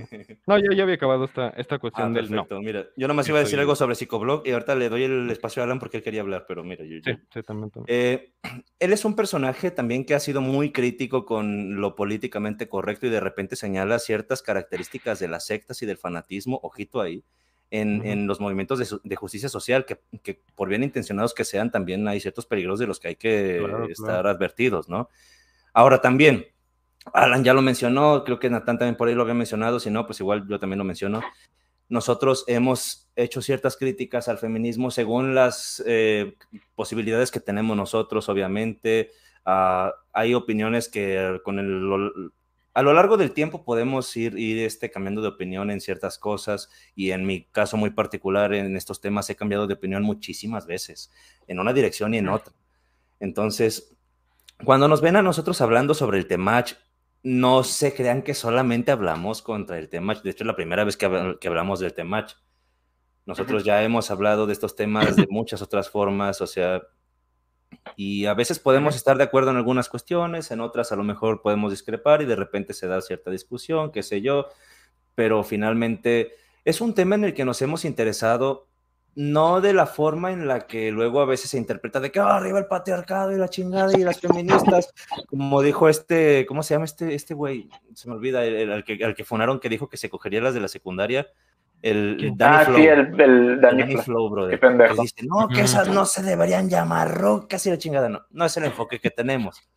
Pero eso no nos impide también ser críticos con la parte que se, ¿cómo les puedo decir? Con el otro lado, con, con, con la parte que, que va como eh, por Sí, los por- derechos humanos, vaya, ¿no? O sea, los movimientos, ya sea el feminismo, ya sea de repente... Bueno, ahorita, ahorita ¿qué, qué es lo que se vería involucrado? No, y de- Sería el activismo de género una- nada más, ¿no? Por una parte, la misoginia que se le señala al Ah, Temach. también el clasismo. yo personalmente, bueno, también, el clasismo y la misoginia son No, no, no digo que el mismo sea directamente clasista, pero sí digo que el discurso lleva implícitas algunas cuestiones que podríamos señalar sobre el tema de la conciencia de clase, porque, ojito, esto está relacionado también, como les dije, el, el consejo muchas veces es mejórate a ti mismo para que seas este, más visible, ya sea que te pongas mamado, que hagas dinero, que lo que sea, pero a ver, ya aquí esta idea ya se podría compaginar un poquito con lo Master es Muñoz. que- O sea, de que vuélvete rico, porque pues mira, es bien fácil. Bueno, no dicen que es bien fácil, pero, pero sí, vaya. Que Consejo millonario ya. el consejo millonario, vuélvete rico, que trabájale media hora más y que no sé qué, que la chingada, como si de verdad la movilidad social en los, cuando tú vas a consultar las encuestas o los censos más bien de, de movilidad social, te das cuenta de que esto parece más una fantasía. No es muy probable que termines siendo más rico de lo que eres ahora. Modo, Y de entrada, si, conseguiste ingresar a un curso de Master Muñoz, de entrada no andas tan amolado. O sea, ese güey no cobra A barato. menos de que hayas, te hayas empeñado algo importante por ahí, que ojo, pasa. Riñón. brother. Pago No, mira, yo ya estuve en una sectita de esas de Herbalife, que no es muy diferente, o sea. Y, Entonces, y- y fíjate, el, aquí que, que tocaste esto del Master Muñoz, ¿no? Eh, ¿qué, qué diferencia hay y cuánto importan las formas? Cuando, a ver, el Master Muñoz, eh, muchos creo que estaríamos de acuerdo en poder sintetizar su filosofía utilizando filosofía en un sentido muy coloquial del término, ¿no? Es el pobre es pobre porque quiere, ¿no? ¿Qué diferencia hay cuando te lo dice un payaso como el Máster Muñoz? Sin ningún tipo de matiz, sin ningún tipo de fuente, sin ningún tipo de razonamiento cuidadoso, a cuando consultas la obra, por ejemplo, de un clásico de la antropología, como lo fue el profesor Oscar Lewis, que vino a México en la década de 1960 y precisamente se dedicó a estudiar aquello que él llamó la cultura de la pobreza. Y te decía, a ver, claro que existe un hándicap. O sea, nadie elige nacer rico o nacer pobre, es algo que, nadie controla. Dice, pero adicional a este hándicap, a la pobreza estructural, vamos a decirlo así, él decía, también hay una parte de cultura. Decía, y, pasaba a describir la, mentalidad, la, cultura que permeaba el pensamiento de las personas que por desgracia estaban en una situación de pobreza económica. Ya te describía, por ejemplo, la ignorancia financiera, la tendencia a culpabilizar a otros continuamente y nunca adquirir una responsabilidad propia, eh, el odio al gobierno, eh, el antinomismo que caracteriza a muchos mexicanos, el desprecio por la ley, le hace, y demás. O sea, pero te lo argumentaba bien y te decía, a ver, y no es que todo sea cultura, la pobreza es una combinación, es un producto de la interacción entre el hándicap, entre, entre lo estructural, insisto, lo que nadie elige, y la cultura. Hay una interacción ahí, o sea, pero te lo argumentaba bien, y no así echando malos chistes, ¿no? Como el Master Muñoz, de que, ah, ese güey no tiene el hambre, miren al mesero ese que, que, está aquí, debió de ahorrar, y si, si, si tuviera interés, estaría aquí sentado junto a ustedes, ¿no? O sea, las formas importan y muchísimo. Sí, es que, e, es que a veces cuando se dice de las formas no es que digas un chinga tu madre o cosas así, sino cómo lo comuniques. Sí, o sea, a veces somos muy, también somos muy directos y decimos las cosas como pues, sin, sin, mucho, sin mucho filtro, ¿no? Pero eh, obviamente eso no le gusta a muchas personas y, y, y, a veces se refieren a eso, a las formas. Yo creo que las formas más, más, que, más que las palabras que uses en, desde afuera, es la intención con la que dices esas palabras. Porque, por ejemplo, hablar, ah, eh, hay un, hay un, este, ¿cómo se llama? es un comediante que se llama, ahí se me fue el nombre, ahorita me voy a acordar. Es un comediante que hace, no, no, no, no, no, no, es, es de Monterrey, de hecho. Es, es, ¿cómo se llama, hombre? Se llama ahorita me acuerdo, ahorita lo busco y me acuerdo. Les digo, él, él, hace, él hace unas, unas, unas parodias de, de, del Master Muñoz, ¿sí? Y, y está muy mm. chido. Y, está muy chido porque hace la parodia de cuando están en, en esa situación, ¿no? que, que están en, en, en, el, en el curso ese y dice, eh, a ver, aquí está. Es Darlos, bueno, su personaje es Darlos Millones, algo así, ¿no? Darlos Millones, sí, Darlos Millones. ¿Cómo se llama, hombre? Ahorita? no, no me acuerdo el nombre de la persona, pero sí, sí, sí ubico quién es ahorita te digo cómo se llama. Es este, se llama Marco Polo. Marco Polo, Lord Marco Polo se mm. llama, el, el, el, comediante. Bueno, es, hacen, hacen la, la, la, la, parodia y dice, a ver, este que no tiene hambre, y, y, el, y, el, el mesero dice, sí, claro, yo estoy aquí, me están pagando y aparte no tuve que pagar el, curso. Y se quedó así como que, literalmente él estaba gratis ahí y hasta le estaban pagando por, por estar sirviendo las cocas. O sea, es como que salió hasta más, más vivo, o sea, queriendo humillarlo, salió, salió, ganó, ¿no? El vato.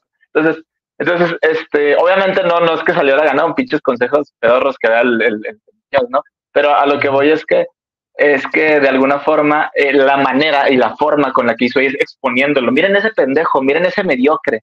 E, este vato ha estado en, en, en va, hay videos donde va al, al, a los, al metro y dice, estos están muertos por dentro. Así, o sea, literal, les dicen su puta cara, les dice, estos están muertos. Esta gente prácticamente no, no vale nada. ¿Por qué? Porque están ahí. Y se los dice, o sea, es como que, güey, a ver, espérate tantito.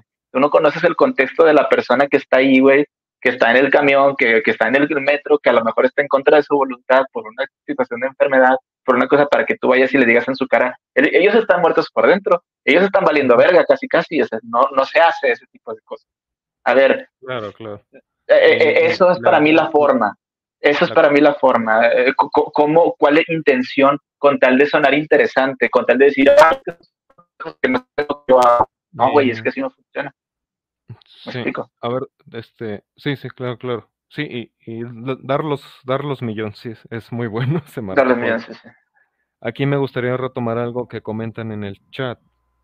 Eh, Lip Carrillo nos dice que el Temach tiene sus ideas conservadoras, que dice conservadas, pero sup- supongo que es conservadoras, pero lo disimula. Como dije al inicio, yo personalmente no, no he estudiado tanto a- el material de este personaje, pero no me sorprendería. Eh, esto es muy curioso, porque ha habido, por ejemplo, señalamientos en torno a que personajes como Milley o Donald Trump en Estados Unidos atraen, citando las palabras de cierta nota, atraen el voto incel. Dicen que los, los seguidores de estos son así como los hombres, este, simps, así, pero de lo más bajo, ¿no? O sea, incels, los que, los que no tienen el, sexo que quisieran. Es curioso, pero fí- fíjense, e- es que el mismo fenómeno incel está en seria necesidad de un estudio académico, ya, o sea, dejando de lado los chistes, la estigmatización, etcétera eh, ciertamente necesita un estudio, un abordaje académico serio eh, de, de cómo está en el presente, porque miren, hay un estudio que sí se hizo en la década de los 90, bueno, o sea, un estudio que a su vez sirvió para construir una obra que se llama Love Shyness, del eh, profesor psicólogo Brian Gill Martin. Se traduce su título como Timidez amorosa. Ahí él estudió el fenómeno de los incels de Estados Unidos. Desgraciadamente trabajó con una muestra chiquita, fue algo muy, este, muy de iniciativa individual, ¿no? O sea, no, no tuvo un gran presupuesto detrás. Y él observa algo muy curioso, que los incels en esa época, al menos los que él estudió, gravitaban hacia la izquierda, eran más liberales, eran personas abiertas mentalmente, personas que básicamente apoyaban estos ideales de igualdad, equidad, etcétera, y que en general no, no eran personas a las que uno pensara en asociarlas con la derecha, pero en el momento presente, ciertamente es manifiesto que, que este sector de hombres eh, en una situación emocional negativa, vamos a decirlo así, eh, están gravitando hacia el lado opuesto, hacia la derecha, con personajes pues, como Temach, si realmente es conservador, insisto, a mí no me consta. eh, Yo dudo pero- que lo sea él, pero a nivel discursivo necesita plasmarlo en sus enseñanzas. Claro, claro. O como Jordan Peterson, ¿no? Que es así como el, que, que hasta él mismo dice que es el defensor, ¿no? De los incels y se pone a llorar en público cuando habla de eso.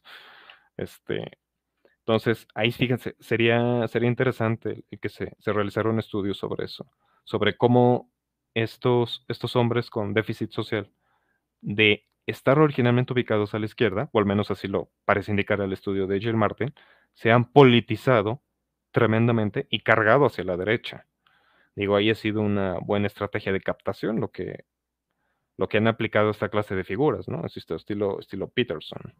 Sí, claro. Eh, Ahora yo te voy a decir, la clase de audiencia que el Temach se ha construido, por las muestras que he visto en diversos videos que tanto o bien yo le he dedicado o le han dedicado otras personas, o en el, la misma sección de comentarios de sus espacios, cuando puedes acceder, obviamente, porque de repente hubo un momento en no el te que bloquea. puso- no, él, él puso, en, puso en privado su TikTok cuando, soltó, Mm. cuando se soltó todo este desmadre de los bautizos y demás.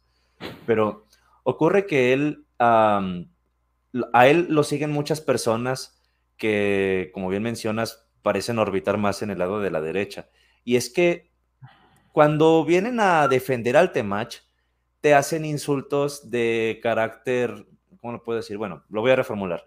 Ya he mencionado que yo creo firmemente que los insultos son una proyección de nuestro mundo interior y asimismo cuando nosotros nos sentimos ofendidos por algo, eso también está altamente relacionado con nuestros valores. En este caso, cuando tú le dices pendejo a alguien es porque tú de fondo no quisieras ser un pendejo, tú valoras de alguna manera la inteligencia y el que te asocien Claro. con no tener inteligencia te hace sentir mal o es algo indeseable para ti. En este caso, muchas veces hay gente que defendiendo al Temach te dicen que eres poco hombre. Con ser poco hombre, ¿a qué se refieren? O que no seas hombre. O bien que seas femenino, o bien que seas homosexual. Pero en ambos casos para ellos está mal. Para ellos Claro. lo bueno es que tú seas un hombre en el sentido más conservador de la palabra. Que te veas decía- típicamente masculino, que estés mamado, que digo, igual esto es discutible porque en la vida real y en lo cotidiano tú te encuentras con que la mayoría de los hombres, pues más bien están panzoncitos o lo que sea. El mismo panzón, el mismo temach, perdón. Sí, lo que te a decir, está un panzoncito, poco o sea. Sí, porque él, él tanto que habla de ve y hace ejercicio y no se le ve que, que- que haga mucho. Es, es algo que luego le critican mucho a él también, ¿no? Pero, a ver, te dicen, es que tú te ves femenino. Lo femenino está mal entonces para estas personas. Y también, por ejemplo, si no te gustaran las mujeres en un primer momento, también eso es algo que para muchos de estos está mal porque, oh, sorpresa, son conservadores también. Ahora, la cosa aquí es que el Temach, yo sospecho que no es una persona así de conservadora en, en su, ¿cómo se le puede decir? Para sus adentros. Pero es que si ya se pone a decir otra cosa, o pierde el fandom, o yo no sé. Pero es curioso que en Venga la Alegría sí tuvo que salir a decir yo soy feminista. Güey, dijo soy feminista. Y tanto que le tiran a las feministas, tanto él como sus, sus fans, en su contenido habitual. Él hablaba Y- mucho de reciprocidad, en eso estoy totalmente de acuerdo, pero realmente en su contenido no se puede apreciar tanto eso de la reciprocidad. Y algo que es altamente problemático es que él menciona en la entrevista en Venga la Alegría, es que yo no tengo la verdad absoluta, pero tú lo escuchas luego decir estas cosas como la que le voy a poner a continuación. Escuchen. Espero que YouTube no me vaya a chingar con la música, porque a veces los ponen con música, y es lo que me caga, que luego trato de buscar videos, pero todos los Ponle- musicalizan, entonces... no sé si Súbele la vienen- velocidad. Ah, de hecho, sí, tienes toda la razón. Déjame le subo la velocidad. Digo, donde no es infalible, pero al menos de reproducción. La ajá. probabilidad. Lo voy a subir a 175. Espero, bueno, a, a uno- a 1,5. Espero que se entienda. Cáliz, igual no le pones, cabrón. A ver, espérame. ¿Sabes? Yo estoy aquí abajo de insultos para que ustedes los respeten, cabrones. ¿Y sabes qué hacen ustedes? Negarme. Yo estoy aquí afuera explicando lo que ustedes tendrían que sostener en sus relaciones, lo que ustedes le tendrían que decir al amor. Y en lugar de decir, gracias, te ahí te va mi follow, ahí te va mi like, ahí te va mi comentario, que hacen, no, yo no sigo al tema. Algunas cosas, algunas cosas me parecen muy radicales. Igual no la pones, cabrón. ¿Sabes quién la pone? Mi compa el que trae el logo tatuado aquí. Ese va sí la pone. por- O sea, él acaba de desdecirse en Venga la Alegría porque primero publicó este video. De que está mal si dices algunas cosas que dice el Temache están bien y otras me parecen muy radicales. Y lo hace así imitándole algunas cosas, algunas cosas. Oigan, quiero, quiero decir una, una cosita rápida. Ahorita vi, vi que en los comentarios, porque quiero comentar algo sobre este, este video, está muy interesante, pero ah, eh, hay un hay un, un live ahorita del Temach. Ahorita el Temach Sí, está en YouTube. desde haci- antes, de- haciendo desde que live. yo estaba, él está en directo todas las noches, brother. Desde que yo estaba Bueno. eh, recopilando los, los, estos cosas, ¿cómo se llama? Los videos. Yo te dije Ajá. que estaba juntando los, el Temache estaba en directo, yo me metí un ratito a escucharlo, brother. Ah, bueno. Este, ahí igual si quieren mándenles sal- saludos por parte de la navaja de Hitchens ahí para que les llegue todo nuestro amor ahí a, lo- a los comentarios de, de, de- de su, de su live. Y quería comentar una cosa. Ahorita, ahorita por este video que acaba de, de mencionar, eh, acaba de demostrarnos ahorita eh, Armando, Con, que con dice, "Bueno, Temach la no pones". puedes ser moderado, no puedes decir, estoy de acuerdo contigo en unas cosas y en otras no. Básicamente no puedes mostrarte neutral. Él Ajá, en los medios tradicionales lo dice de esa forma, pero su enseñanza de verdad no es esa. Es Ajá, conmigo todo o sea, o nada. Te tatúas el logo o no coges. ¿Qué tiene de malo? ¿Qué tiene de malo estar de acuerdo con unas cosas y con otras no? Es, ah, no, pues no estoy de acuerdo, igual no la pones. O sea, a ver, güey, yo, yo, yo no tengo, yo no tengo, el, yo no tengo el tatuaje del temache aquí. No tengo, no lo tengo en el, en el- en el hombro, no lo tengo en ningún lado. Tengo un tatuaje, pero no, es- no es el del temache, aquí tengo un tatuaje. No tengo nada más. Es, Y aquí es en este de- cuartito he cogido varias veces, más de una vez he cogido en este cuartito. Entonces, ¿qué ha pasado? ¿Qué me, qué- qué- qué me falta? ¿Eh? Que, que, que no tienen los, los fans del Temache para coger. Pregunto. Ve, Te hace falta es- ser, es que te hace falta ser incel para ser fan del Temach. Es más, el mismo Temach lo dice. La gente que, ya lo vimos en Venga la Alegría, si los papás estuvieran presentes haciendo su chamba, no seguirían al Temach. Cuando ellos critican a las feministas de que ah, te falta figura paterna, a ti también, cabrón. Porque ¿qué crees? A media Latinoamérica, si no es que la gran mayoría de Latinoamérica crece sin figura paterna, güey. Esa es la realidad en la que vivimos. Es nuestra realidad social. claro. Y mira, Y también, ahí están. y también seamos honestos, eh, normalmente las habilidades de seducción no se aprenden en casa, se Ah, aprenden en otra clase de círculos sociales. Pero la cosa, Ahora- la cosa aquí es que él ahí está claramente diciendo que si tú eres una persona con una figura paterna presente, difícilmente haces clic con el temacho. No, y a veces hasta, de hecho, los padres, eh, al ser nuestras figuras, nuestras primeras figuras de referencia de hombres y mujeres, a veces son con quienes comienza el trauma en muchas personas. Ah, ¿no? obviamente, obviamente. Pero, ah, bueno, y, y antes Y- iba a decir, Alan no tiene tatuaje del Temach, pero tiene un tatuaje de, de Yo el hereje, güey. Con ese levantas A más huevo, sí. A huevo, que es que el hereje No, oye, tiene tatuado al pinche temacho. Ahorita está cogiendo el y cabrón. ahorita está cogiendo, güey. A ver, no necesitamos tatuajes. Una cosa que tiene que no necesitan, no necesitan tatuajes del Temach para coger. Así de sencillo. Entonces, Es a ver, más, ay, Si te Ah, tatúas dale. es mucho menos probable que cojas. Las morras están Exactamente. en Es un repelente de- Qué bueno que se marcan porque así ya me ahorras el trabajo. O sea, no te voy a seleccionar. Exactamente. Güey. O se, o Luego se el al- se queja de que sus fans no cogen y dice, no es culpa de ustedes, mis compas, es que ellas no se merecen a los cabrones que son ustedes. Ah, ponte de acuerdo, o cogen tus seguidores o no cogen, pero estás diciendo las dos cosas, cabrón.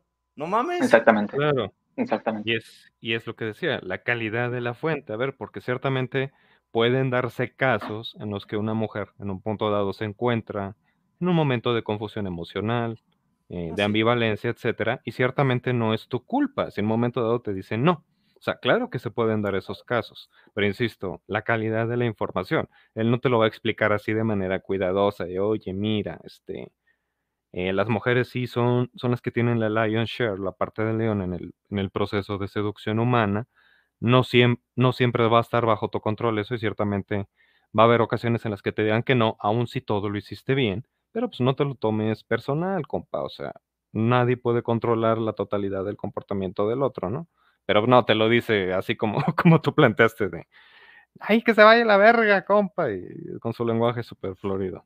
De hecho, también un, un tema que se tocó aquí, y retomo lo que dice Apolo Nix y también Lip Carrillo, estaban aquí en el chat comentando la cuestión del feminismo. Decía Lip, por ejemplo, incluso cuando critico el Temach, sus fans asumen que soy feminista o justicia social, cuando también he criticado al lado progre.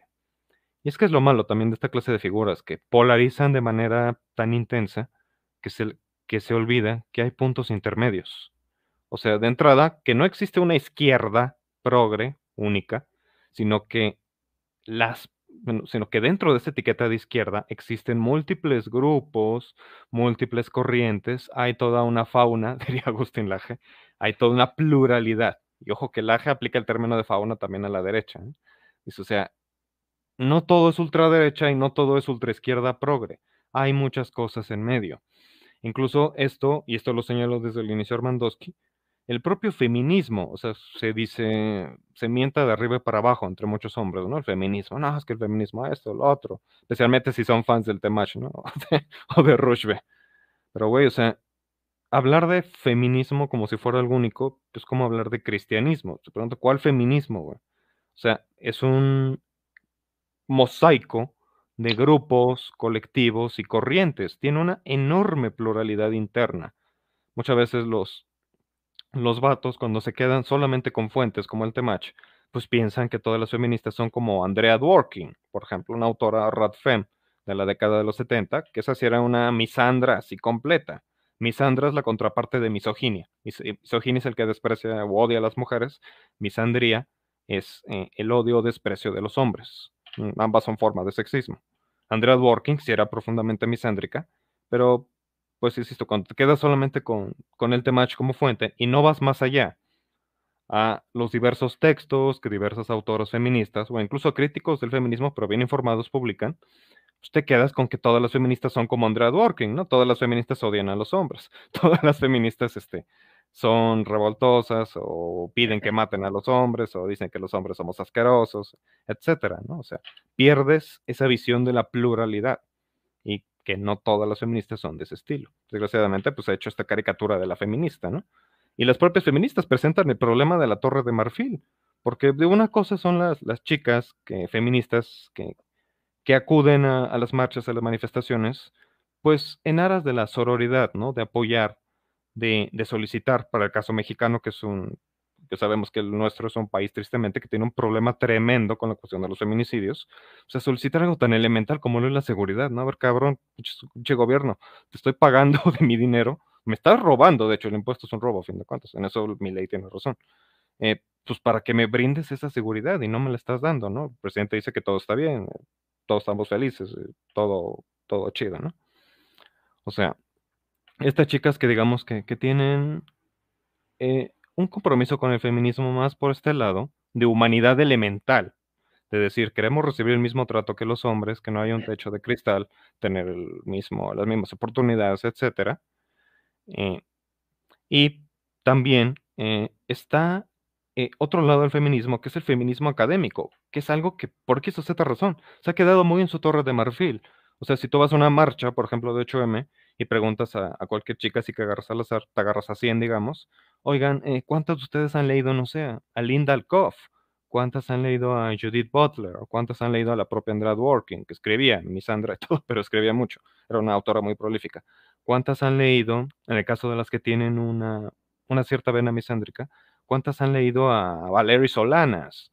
Eh, ¿Cuántas han leído a Kate Millett, a Marta Nussbaum, a Catherine McKinnon? Por ejemplo, para las que sostienen que todo el porno es malo, Catherine McKinnon es así como la, el, referente intelectual mayor para esa postura dentro del feminismo, contrapuesto al de Martha Nussbaum, que sostiene que el, porno, siempre cuando sea legal y se cumpla con el principio de consensualidad, pues no tiene nada de malo.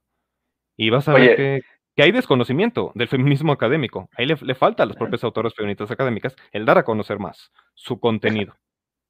En, todos lados pasa eso, y de hecho ahorita me, acabas de, acordar.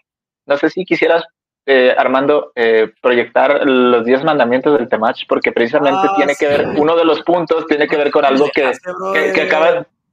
¿Perdón?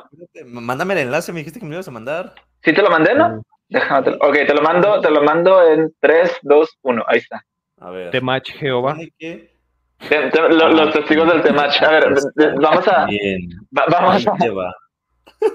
Ponlo y, y, y, si, como yo ahorita estoy yo ahorita estoy aquí desde, desde el celular, no puedo, no puedo verlo en pantalla completa, pero si los puedes decir tú. La Temach Ahí están los 10. La Temach Tower, exactamente. la, es la, la, la, la Temach Tower y la despertar, pero sería la despierta, ¿cómo? Despierta mi compa, así, ¿no? En vez de despertar.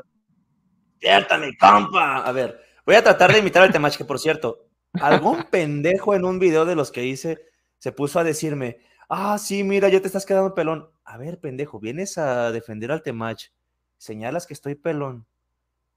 ¿Supones que es algo malo? Güey, si yo soy el Temach y te veo defendiendo, me digo, ¿sabes qué, mi compa? Muchas gracias, estamos bien. Mejor no me ayudes. Por cierto, vayan, a, vayan al canal del Temach y mándenle saludos de parte de la navaja de Hitchens. Así. Entonces, va, ahora sí. Lo voy a leer con voz del temacho. Me falta una gorra, brother. Me, tenía que haber traído una gorra, qué pendejo. Bueno, ni modo. Dale, dale, dale. Te amarás a ti mismo por sobre todas las cosas, mi compa. A ver, lo voy a, lo voy a hacer más cerca para que se alcance a ver mejor. Sí lo ven, ¿verdad? No, no, no, no, no vemos nada. Ah, es que todavía no lo. Siempre se me olvida, brother. Ahí está. Ahí está, ahora sí. Estos mandamientos son irrompibles, mi compa. Te amarás a ti mismo por sobre todas las personas. Aunque luego después de esto se puede entender más incluso que ames al temacho, ¿no? Porque pues... no negarás al temach nunca de los nunca. Aunque el mismo temach se niegue a sí mismo en televisión.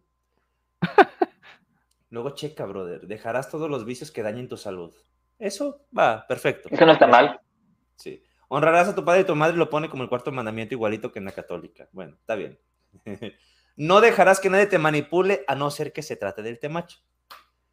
Luego dice, checa, brother, porque ahorita llegamos a la parte de la, eh, Eso precisamente por eso me acordé, por lo que dijo ahorita Nathan. No, Nathan, ah, dale, dale. El, temach, algo, algo que también a mí me resuena mucho y por lo que mm, no, no, me, no me checa, es que él es muy promotor de pseudociencias con esto de la NoFap, ahí está una, luego también con, con, lo de las energías masculinas y femeninas, que nuevamente volvemos a lo mismo de los roles de género, por lo cual lo siento a ti, divulgador de filosofía que hace el canal este, que se me olvida cómo se llama, pero el de la crítica demoledora, no te puedo conceder de ninguna forma que el Temach no proponga un regreso a los valores tradicionales. Con esto claramente los está reafirmando. Las energías masculinas y energías femeni- femeninas de las que tanto habla son pura magufería. Es más, si te preguntara una definición de energía, ¿cuál me darías? Si vamos a la física, pues ahora sí yo te diría, la energía masculina es energía eólica, eléctrica, es, eh, como te digo, calorífica, o como la... Nuclear, no sé. No, eso es energías en el sentido más magufo del que te puedas imaginar, como el de, ay, hazle caso a las energías, ellas nunca mienten, es la misma chingadera. Las plantas tienen energía, las plantas sienten tu energía. Bueno, de que tienen energía definitivamente en tanto son Bueno, pero materia, cuando, pero- pero cuando, dicen que... Pero lo que se refieren es a eso, a la, a la pinche magufería que luego traen las personas esas, ¿no? Las connotaciones magufas de la palabra energía. Es Las una de las palabras científicas palabra. más maltratadas a nivel coloquial. La palabra Sí, energía. no, a, a mí, a mí me duele muchísimo escuchar cuando hablan de energías o cuando hablan de lo cuántico. Digo, güey, Ah, sí, güey, no, hombre. Sí, yo ya me he peleado un chorro de veces por eso, para un chingo de veces. Bueno, pero El vamos a, vamos a ver los demás. sí, El vamos a lo Cristo, que- a lo el que- Cristo ascendido que vibra a niveles cuánticos y es un maestro de la alta vibración, que al mismo tiempo era Krishna, güey. luego- Es que, es que fíjate bien, o sea, cuando, cu- eh, cuando nos puso ahorita el video este, este Armando, cuando nos pone el video donde dice, ¿y qué están así? Me están negando que, que eres Jesucristo, qué verga, o sea, para que andes diciendo que me estás negando. Güey, no mames, o sea, eres un youtuber, vato, o sea, sí está bien, eres influencer y todo, pero no mames, tampoco Claro. te pases de verga. Tiempo, sí. tiempo, tiempo. Aquí nos pusieron un comentario muy interesante. Me preguntaba primero que si el tema sería LGBT. No sé, no tengo esa información. Se dice Luego- que sí porque él filtró, bueno, él después dijo, yo la filtré. Se filtró una foto del Temach, este, yo francamente no vi la foto. Supe de ese desmadre, pero nunca vi la foto. Yo estaba viendo más bien todo lo del bautizo y todo lo, lo que tiene que ver con lo sectario. A mí me vale verga si él es o no es, aunque sería chistoso que lo fuera, porque como te digo, muchos de sus seguidores son muy homofóbicos también. Pero Y, este... y la que sería lo chido, ¿no? Que si lo fuera, pues que lo disfrute sin problema. Exacto, Su vida, güey. Ahora, yo Pero sospecho que a lo, mejor, a lo mejor sí sería este, yo no sé si pansexual, bisexual o, o sea heterosexual, pero que de repente tenga un- una expresión de género a- amanerada o afeminada, que digo, es que esto no es un monolito tampoco, no existe una sola masculinidad. Y ahí en Vega la Alegría él se puso a decir, hay muchas masculinidades, ándale, ya, ya salió progre, ya ahora sí que él está de acuerdo con Ulises, este, en las nuevas masculinidades justamente, brother. Ahora salió de nuevas masculinidades el Temach. no, mira, ahí te va. Sí, como dices, él se niega a sí mismo. Se niega a sí mismo constantemente el cabrón, obviamente, sí. Pero mira, vamos a terminar de los Y mandamientos. vas en simperas, ¿no? No le simperas a nadie. Ajá, dejarás la y de la la paja. pornografía y te pondrás modo guerra siempre. Que bueno, cuando Es- saben qué es el modo guerra, les explico. Él menciona en algunas pláticas de los podcasts que les digo, luego vayan y escuchen la de Roberto Martínez, la de Gusgri o la que ustedes quieran. Pero le preguntan obviamente qué es el modo guerra. Él menciona que cuando tú estás en una situación límite y en las guerras, las personas que están ahí se exponen a, a constante situaciones límite, que hay ciertas capacidades que de repente se ven como desbloqueadas. Que por ejemplo hay personas que duermen solamente 30 horas al día porque tienen que estar ahí alertas y están con una 30 percepción minutos, ¿no?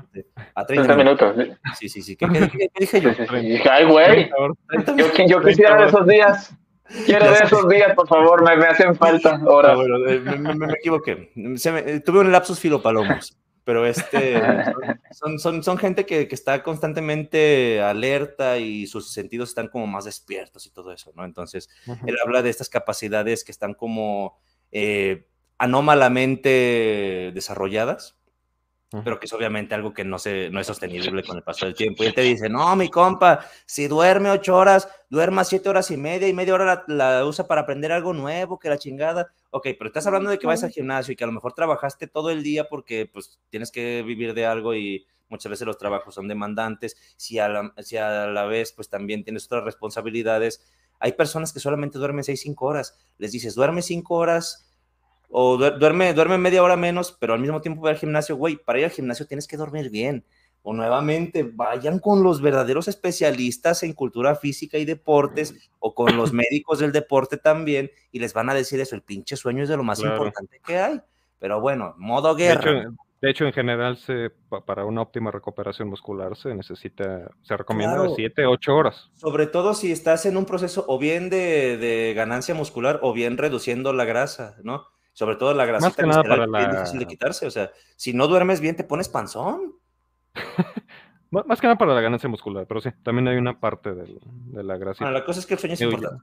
Sí. Y como contexto para la audiencia, esto del dejarás la paja y la pornografía, que van muy relacionados, ¿no? Van muy de la mano. Digo, también se puede hacer una paja sin necesidad de ver porno.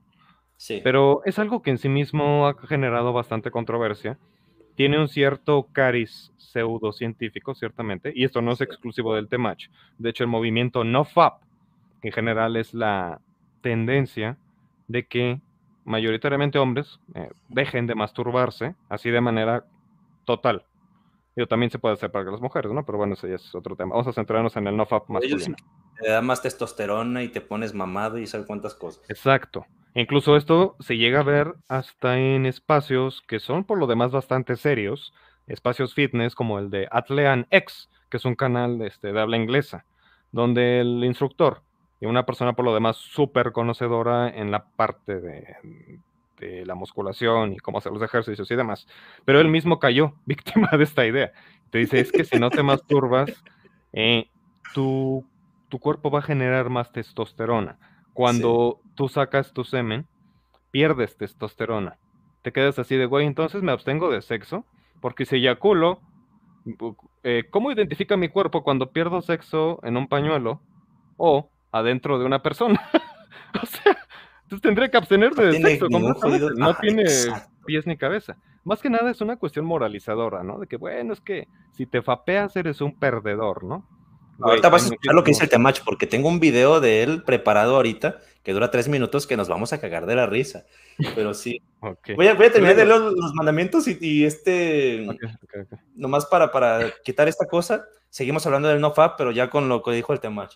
Mira, no simpiarás a nadie a no ser que sea el Temach, porque, ay, cabrón, ay, cabrón, ¿cómo son sims del Temach? Y mira que eso es lo más pinches irónico, que con lo, el conceptito este del hombre de alto valor se maneja mucho la idea de que tú no necesitas Mm. la validación del exterior o que, o que ya empieces a necesitar cada vez menos la validación del exterior. Pero si el Temach te dice que eres un alfa, entonces te vuelves en Franco Escamilla. ¡Ay, vieron!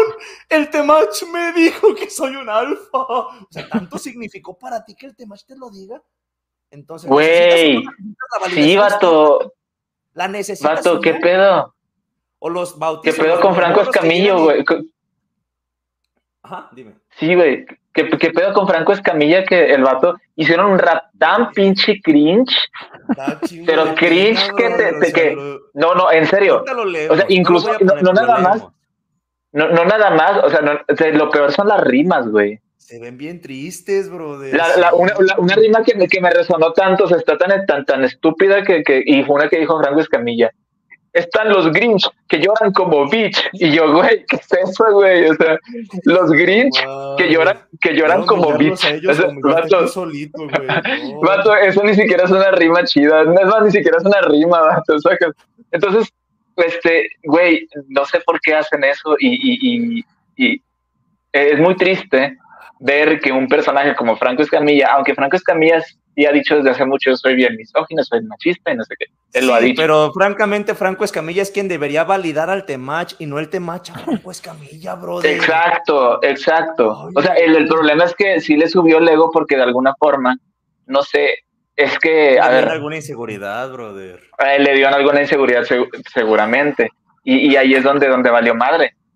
Porque, porque Franco Escamilla está orgullosísimo de lo que hizo, ¿eh? de lo que hizo. Sí. ese- ese- ese- ese- incluso quiere, que, parece que quieren hacer una segunda parte o no sé si le quieran dar continuidad a ese pedo. Pero yo recomendaría que, que ese vato, que ese vato, Por mm, el, por el bien del mundo. Por el que no. por el, bi- por el bien del, del mundo y los oídos de la gente. Güey, lo, lo que sí les recomiendo es métanse a ese video, métanse a ese video y vean los comentarios, güey. Están buenísimos los comentarios, güey. Buenísimos. Vi uno que decía, estaba esperando 10 años para un video épico de rap.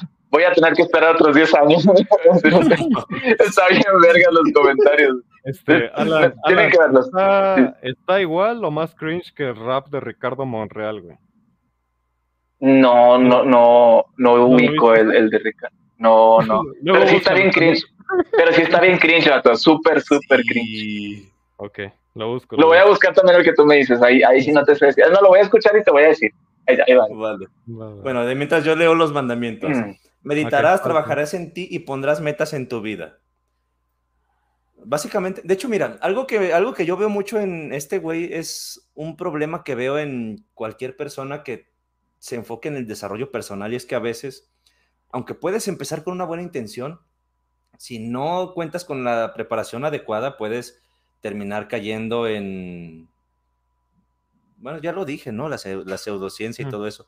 Porque mira, por ejemplo, cuando se habla de, ah, de la motivación, es fácil caer en un voluntarismo que ignore todas las variables que no están en tu control y que caigas en un...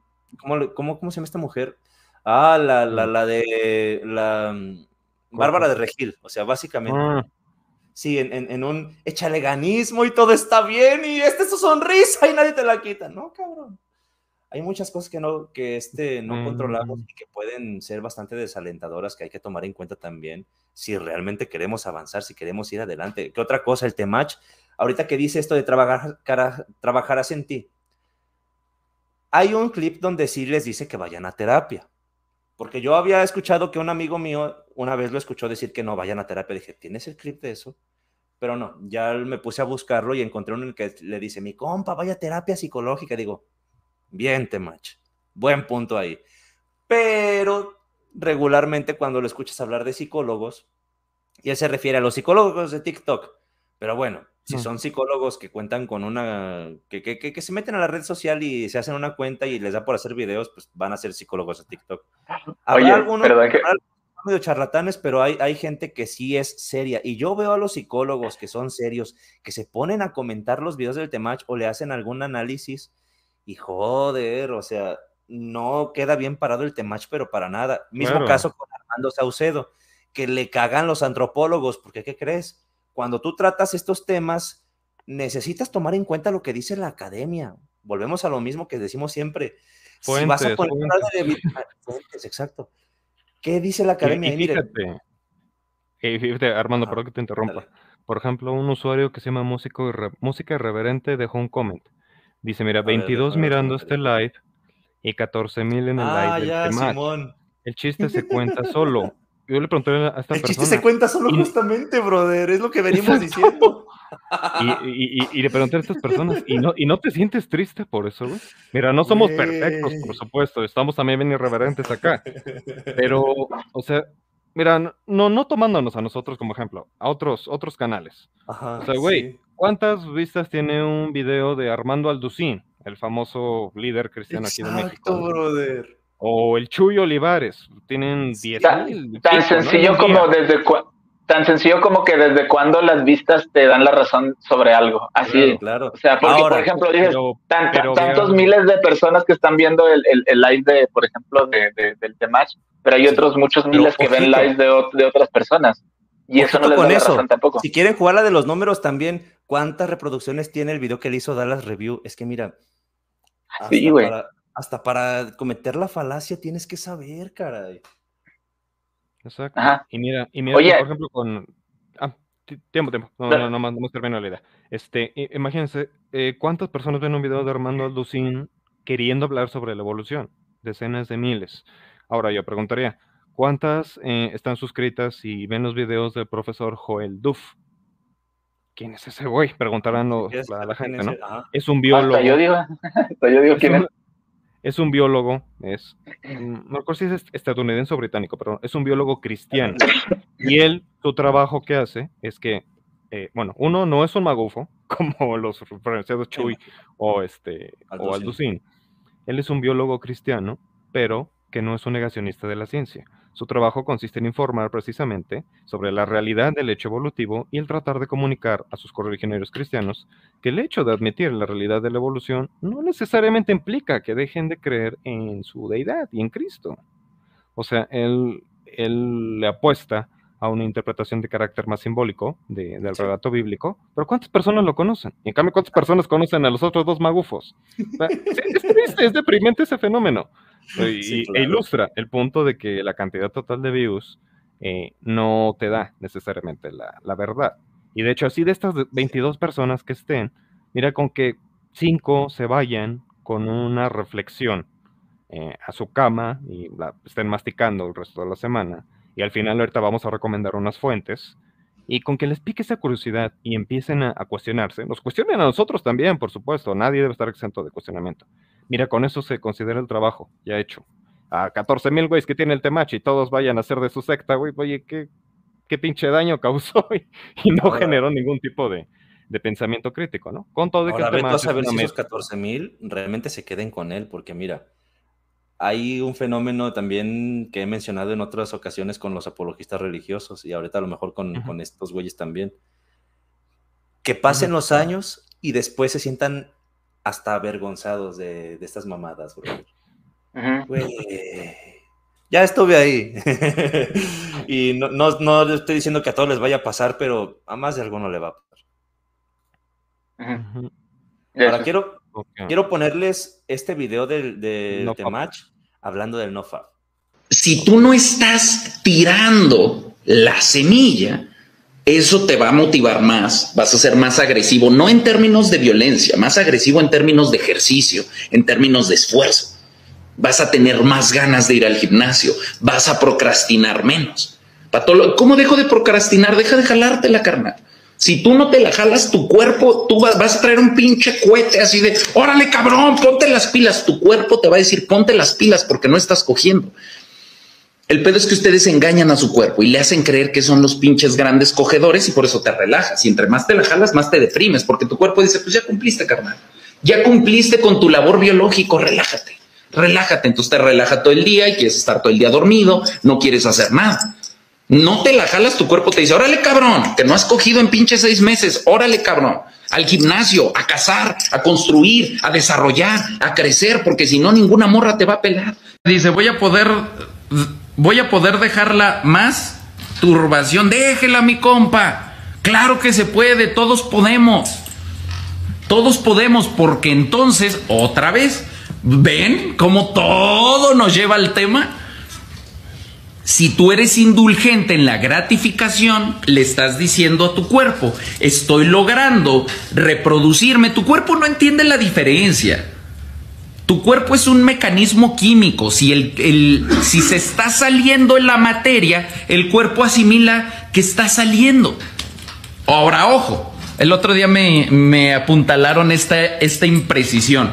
Si tú dejas de hacerlo, solo se va a bajar, solo va a subir tu testosterona por unos días, después se va a volver a autorregular. Pero tu comportamiento mental, porque también hay una cosa es el proceso biológico y otra cosa es el proceso mental.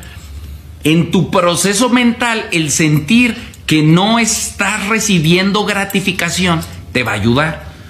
Hay un chingo de beneficios en dejar la autosatisfacción. Te lo digo aquí, eso solo funciona con la salida del mediocre. ¿Sabes cuál es la salida del mediocre? Como nunca vas a acceder a la atención femenina porque eres huevón y nunca vas a trabajar en ti mismo, entonces te sales del live del Temach, te vas a ver a una culona, te la jalas y cuando terminas y te llega la claridad dices, ya no necesito y sigues con tu vida mediocre donde nunca vas a conseguir satisfacer nada, porque cada vez que tienes un poquito de incomodidad, te la sacas con la mano, en lugar de utilizar esa incomodidad para construirte y desarrollarte, te sacas la incomodidad y ya.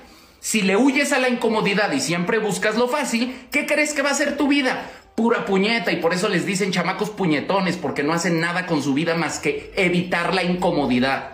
Cada vez que hagas esto, por eso después te sientes culpable. Es tu mismo cerebro diciéndote, nomás te estás haciendo pendejo. Nomás te estás haciendo pendejo. Esto, por eso les llaman puñetas mentales cuando te haces pendejo. Mm, ¿Cómo Una-? Una, un- una primera pregunta me vino a la mente desde A el ver. segundo video, cuando empezó a hablar del proceso biológico. Entonces, Sí. fuentes, güey. Porque, a ver. De hecho, alguien en los comentarios puso una observación muy apropiada que decía, a ver, espérame, déjalo busco, lo busco, lo busco. Ah, que el NoFap eh, fue el comentario de Kirin. Dice, detrás de ese movimiento NoFap, siento que hay fines religiosos. Mira, hay un fin moralista, y de hecho el ejemplo que citaba del sitio este de Atleanex es un ejemplo. Atleanex no es cristiano, así que no te quiere evangelizar y convertirte en un monje por Cristo, pero hay un, sí hay un afán moralizador, de es que los verdaderos hombres no se fapean, es que el verdadero hombre está en modo guerra todo el tiempo. Ah, mira, güey, el tema, el tema de la masturbación que creo ya se tocó aquí hace algunos ayeres con Julián, ¿no? Creo que estaba él. O Sí. sea, el tema de la masturbación es un tema que ciertamente puede admitir una discusión, pero es, que es una discusión académica, ¿no? O sea, sobre si realmente te da beneficios o no el dejar de, de jalarte. Insisto, y él mismo lo dijo, ¿no? El, cuerpo no de- el cuerpo no detecta, o sea, Exacto. si, si de veras te, te da beneficios el no dejar que salga tu semen, pues tendrías que abstenerte del sexo en sí mismo. Ahora, fuentes, no citó ninguna, y ciertamente no creo que el Temach tenga una teoría de la conciencia robusta como para discutir sus nociones de proceso biológico y proceso mental. Ahora, no necesariamente religioso. Por supuesto que hay muchos eh, detractores de la práctica de la masturbación que son religiosos, por supuesto que los hay. Sí, De hecho, hay un movimiento en internet, bueno, no movimiento, un sitio web que se llama Fight the New Drug, combate la nueva droga, no sé si le suena, que Sí. tiene esta, esta cuestión de, de que es un movimiento que le apuesta a que la gente deje de ver porno. Y se presenta como un movimiento secular. Pero ya cuando te metes a, a investigar a los miembros de la mesa directiva del sitio, por así decirlo, todos son cristianos, güey. Entonces te quedas así de... mm, Es que, mira, por Ah. supuesto que la masturbación puede llegar a ser un problema. Si es... Eh, Si es una compulsión. Si, es una compulsión, si es, un vato que se le está Si te jalando... le- ser funcional en la sociedad porque ya todo el día te lo estás jalando. Te digo, güey, ¿quién Si está en estás esa en el- situación? si O sea, estás en el no y te que la no los haya, pero regularmente, mira, por ejemplo, ahorita terminamos el directo, me voy a cenar, después acomodo mis cosas para mañana, me acuesto a dormir, pero me, me lavo los dientes y todo lo que necesite, y mira, y a gustísimo, brother. Claro, es y todo, eso- Se necesita ir a dormir. Y eso no significa que no tengas sexo. O sea, la, aún la gente que es sexualmente exitosa se masturba. O sea, la masturbación es Es algo más- de lo más natural, común. In- incluso puedes estar teniendo sexo y simultáneamente se da el fenómeno de la masturbación o que tú masturbas a la pareja o te masturbas para que se te ponga tiesa la cosa y ahora sí vente acá o qué sé yo. O sea, es que nuevamente este es un tema, ay, que, que- que tiene tantas formas de manifestarse que Es- di- di- diría que es, que es una moralización innecesaria.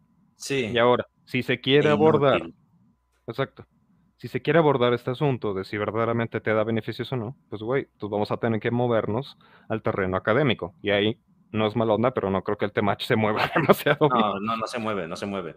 No, este, de hecho, les voy a decir, yo no traje las fuentes por ociosidad, pero les voy a recomendar que vayan con un creador de contenido que algunos ya tal vez conocerán. Hay un nutriólogo que se llama Aries Terrón. Él tiene muchos videos también sobre todo esto de la vida fitness y, y ese desmadre. Y él te muestra meta-análisis sobre este tema del nofap, porque tiene un video sobre el nofap, como les digo, en el, mundo del fitness también hay mucho el mito de que te vas a poner muy torote porque la testosterona y que te van a dar más energías para ir al gimnasio y la, la chingada. Bueno, ese es un mito que tiene ya mucho tiempo que desde la psicología y las neurociencias se ha estado desmintiendo. Pero este necesitamos también decir que esto no tiene ningún sentido. Ajá. Claro. Y mira, aquí por ejemplo nos comenta Kirin Necesito- otra vez. Ah, ah, digo, Sí. este, este Ah. Kirin nos dice, es que algunas de estas creencias de que el semen es energía vienen de algunas creencias cabalísticas. Eh, mira, ah, sería una buena pregunta de investigación, pero ciertamente eh, dentro del pensamiento judío, tanto anterior a la Cábala como ya en la Cábala, la Cábala es una forma de mística que surge del siglo XII en adelante. Ciertamente se creía que del semen, bueno, que el semen era portador de algo de carácter sacro y luminoso, y e incluso se llegó a, la a desarrollar la doctrina de que Lilith y sus demonesas, su séquito de demonesas, podían apoderarse del semen de los hombres y engendrar demonios a partir de, de él. Entonces, Sí. mira, no sé exactamente si hayan tomado este tipo de personajes de la cábala. Digo, a fin de cuentas, no es la única tradición religiosa que le asigna este poder sacro al semen. Pero bueno, sería interesante explorar más. Es un, Sí. es un buen aporte aquí. Ahora les estaba, les estaba comentando del video de Arias Terrón que ahí les muestra metaanálisis. Para los fans del Temach, les explico. Existe algo conocido como la pirámide de la evidencia y tiene distintos escalones que mientras más arriba estén, mayor confiabilidad tienen. El que está hasta mero arriba es el metaanálisis. Y justamente metaanálisis que tienen que ver con este tema de la masturbación demuestran que es falso que haya los beneficios que luego les atribuyen a estas prácticas. Y que de hecho también hay evidencia a favor de que hay beneficios por el, el acto de la masturbación, obviamente toda vez que no caigan en una compulsión. Se reduce el estrés, duermes mejor, tienes más energía. Todo lo que le atribuyen al pinche nofab en realidad se asocia más con la masturbación que con la abstención de masturbarse. No mames. Y, y ahora, este, también, de hecho, dijo algo que sí es de destacar el Temacho al final de su video. Y es que dijo, "Es que te- es cuando te sientes culpable. ¿Quién se siente culpable por jalársela? No mamen. Yo te voy a decir, yo te voy a decir por qué Se- te sientes culpable porque tenemos un background religioso que te dice que jalártela está mal y, y este sentimiento de relajación que, que te da de que ya no sientes esa como esa tensión sexual después de, al menos en, en los hombres, ya, no- ya no ya no ya no sientes esa tensión sexual después de que de que eyaculas. Entonces ese sentimiento con la culpa que viene de, por parte de la religión hace que se sienta bien culero. Entonces, obviamente, por eso es mucho, ¿por qué sientes ese, ese eh, porque tienes ese, ese sentimiento de culpa y ellos lo hacen pensar como si fuera algo que tienes ese sentimiento de culpa de manera natural? No, es que tú ya estás programado de alguna forma o ya estás condicionado a que eso está mal y cuando lo haces y se te pasa toda la excitación, dices, ah, la verga, pues ¿por qué lo hice? Y empieza el arrepentimiento y el sentimiento de culpa y todo eso. A mí me pasó cuando yo era testigo de Jehová, o sea, yo sentía, yo, oh, para mí, por ejemplo, para mí ahorita que no tengo ningún background religioso, jalársela es, es una cosa riquísima y que se disfrutó un chingo, pero cuando yo era testigo de Jehová, cuando, cuando eyaculaba y lo, y lo hacía así, decía, puta, o sea, me, me sentía malísimo, sentía que le estaba fallando a Jehová y que me ponía a orar, yo me ponía a orar después de jalármela, o sea, así, así de cabrón. Entonces, es, es, un, es una situación que se confunde con un sentimiento de arrepentimiento cuando ya estás condicionado a que está mal que lo haga. Entonces, sí. Ahora, que la culpabilidad podrá venir de dos fuentes. Una, la religiosa, como la que señala Alan, que ciertamente muchas personas tienen. Pero dos, también este afán moralizador secular. Y creo que por aquí va la del temach, ¿no? De, Sí. es que solo me la jalo si no tengo con quién tener sexo. coger. Y el jalar ya es un recordatorio de que no tengo con quién coger, entonces valgo menos porque no cojo con nadie. Ahora, ahora, por supuesto también, ¿eh? que- Puedes estar cogiendo activamente y también de repente, pues antes de Claro. quitas tu chaqueta. Es que ese es el punto. O sea, realmente está, está- el asunto está dentro de la cabeza de cada persona. Hay hombres que sí se pueden sentir. De la de abajo. Ah, sí. Ah, perdón. De las dos, de las dos.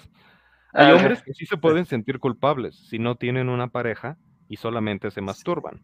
Hay hombres que pueden sentirse culpables, por ejemplo, y Mario Luna, el teórico de la seducción que referenciaba, eh, él comenta en su obra, esta de Sex Code, que, él- que a él le pasaba esto cuando estaba joven, antes de que se pusiera a estudiar todo esto. Esa es su historia al menos oficial, ¿no? De que él iba con prostitutas y se sentía culpable de que solamente podía coger con prostitutas y eh, no podía tener sexo con mujeres civiles, vamos a decirlo así, normales. ¿no? O sea, civiles. prostitutas son mujeres, son seres humanos también. Sí. Algo, algo que Eh, pasa no- mucho. Ah, perdón, perdón, te, te interrumpí. Ah. Termina y yo, yo digo algo Ok. que necesito decir. Sí.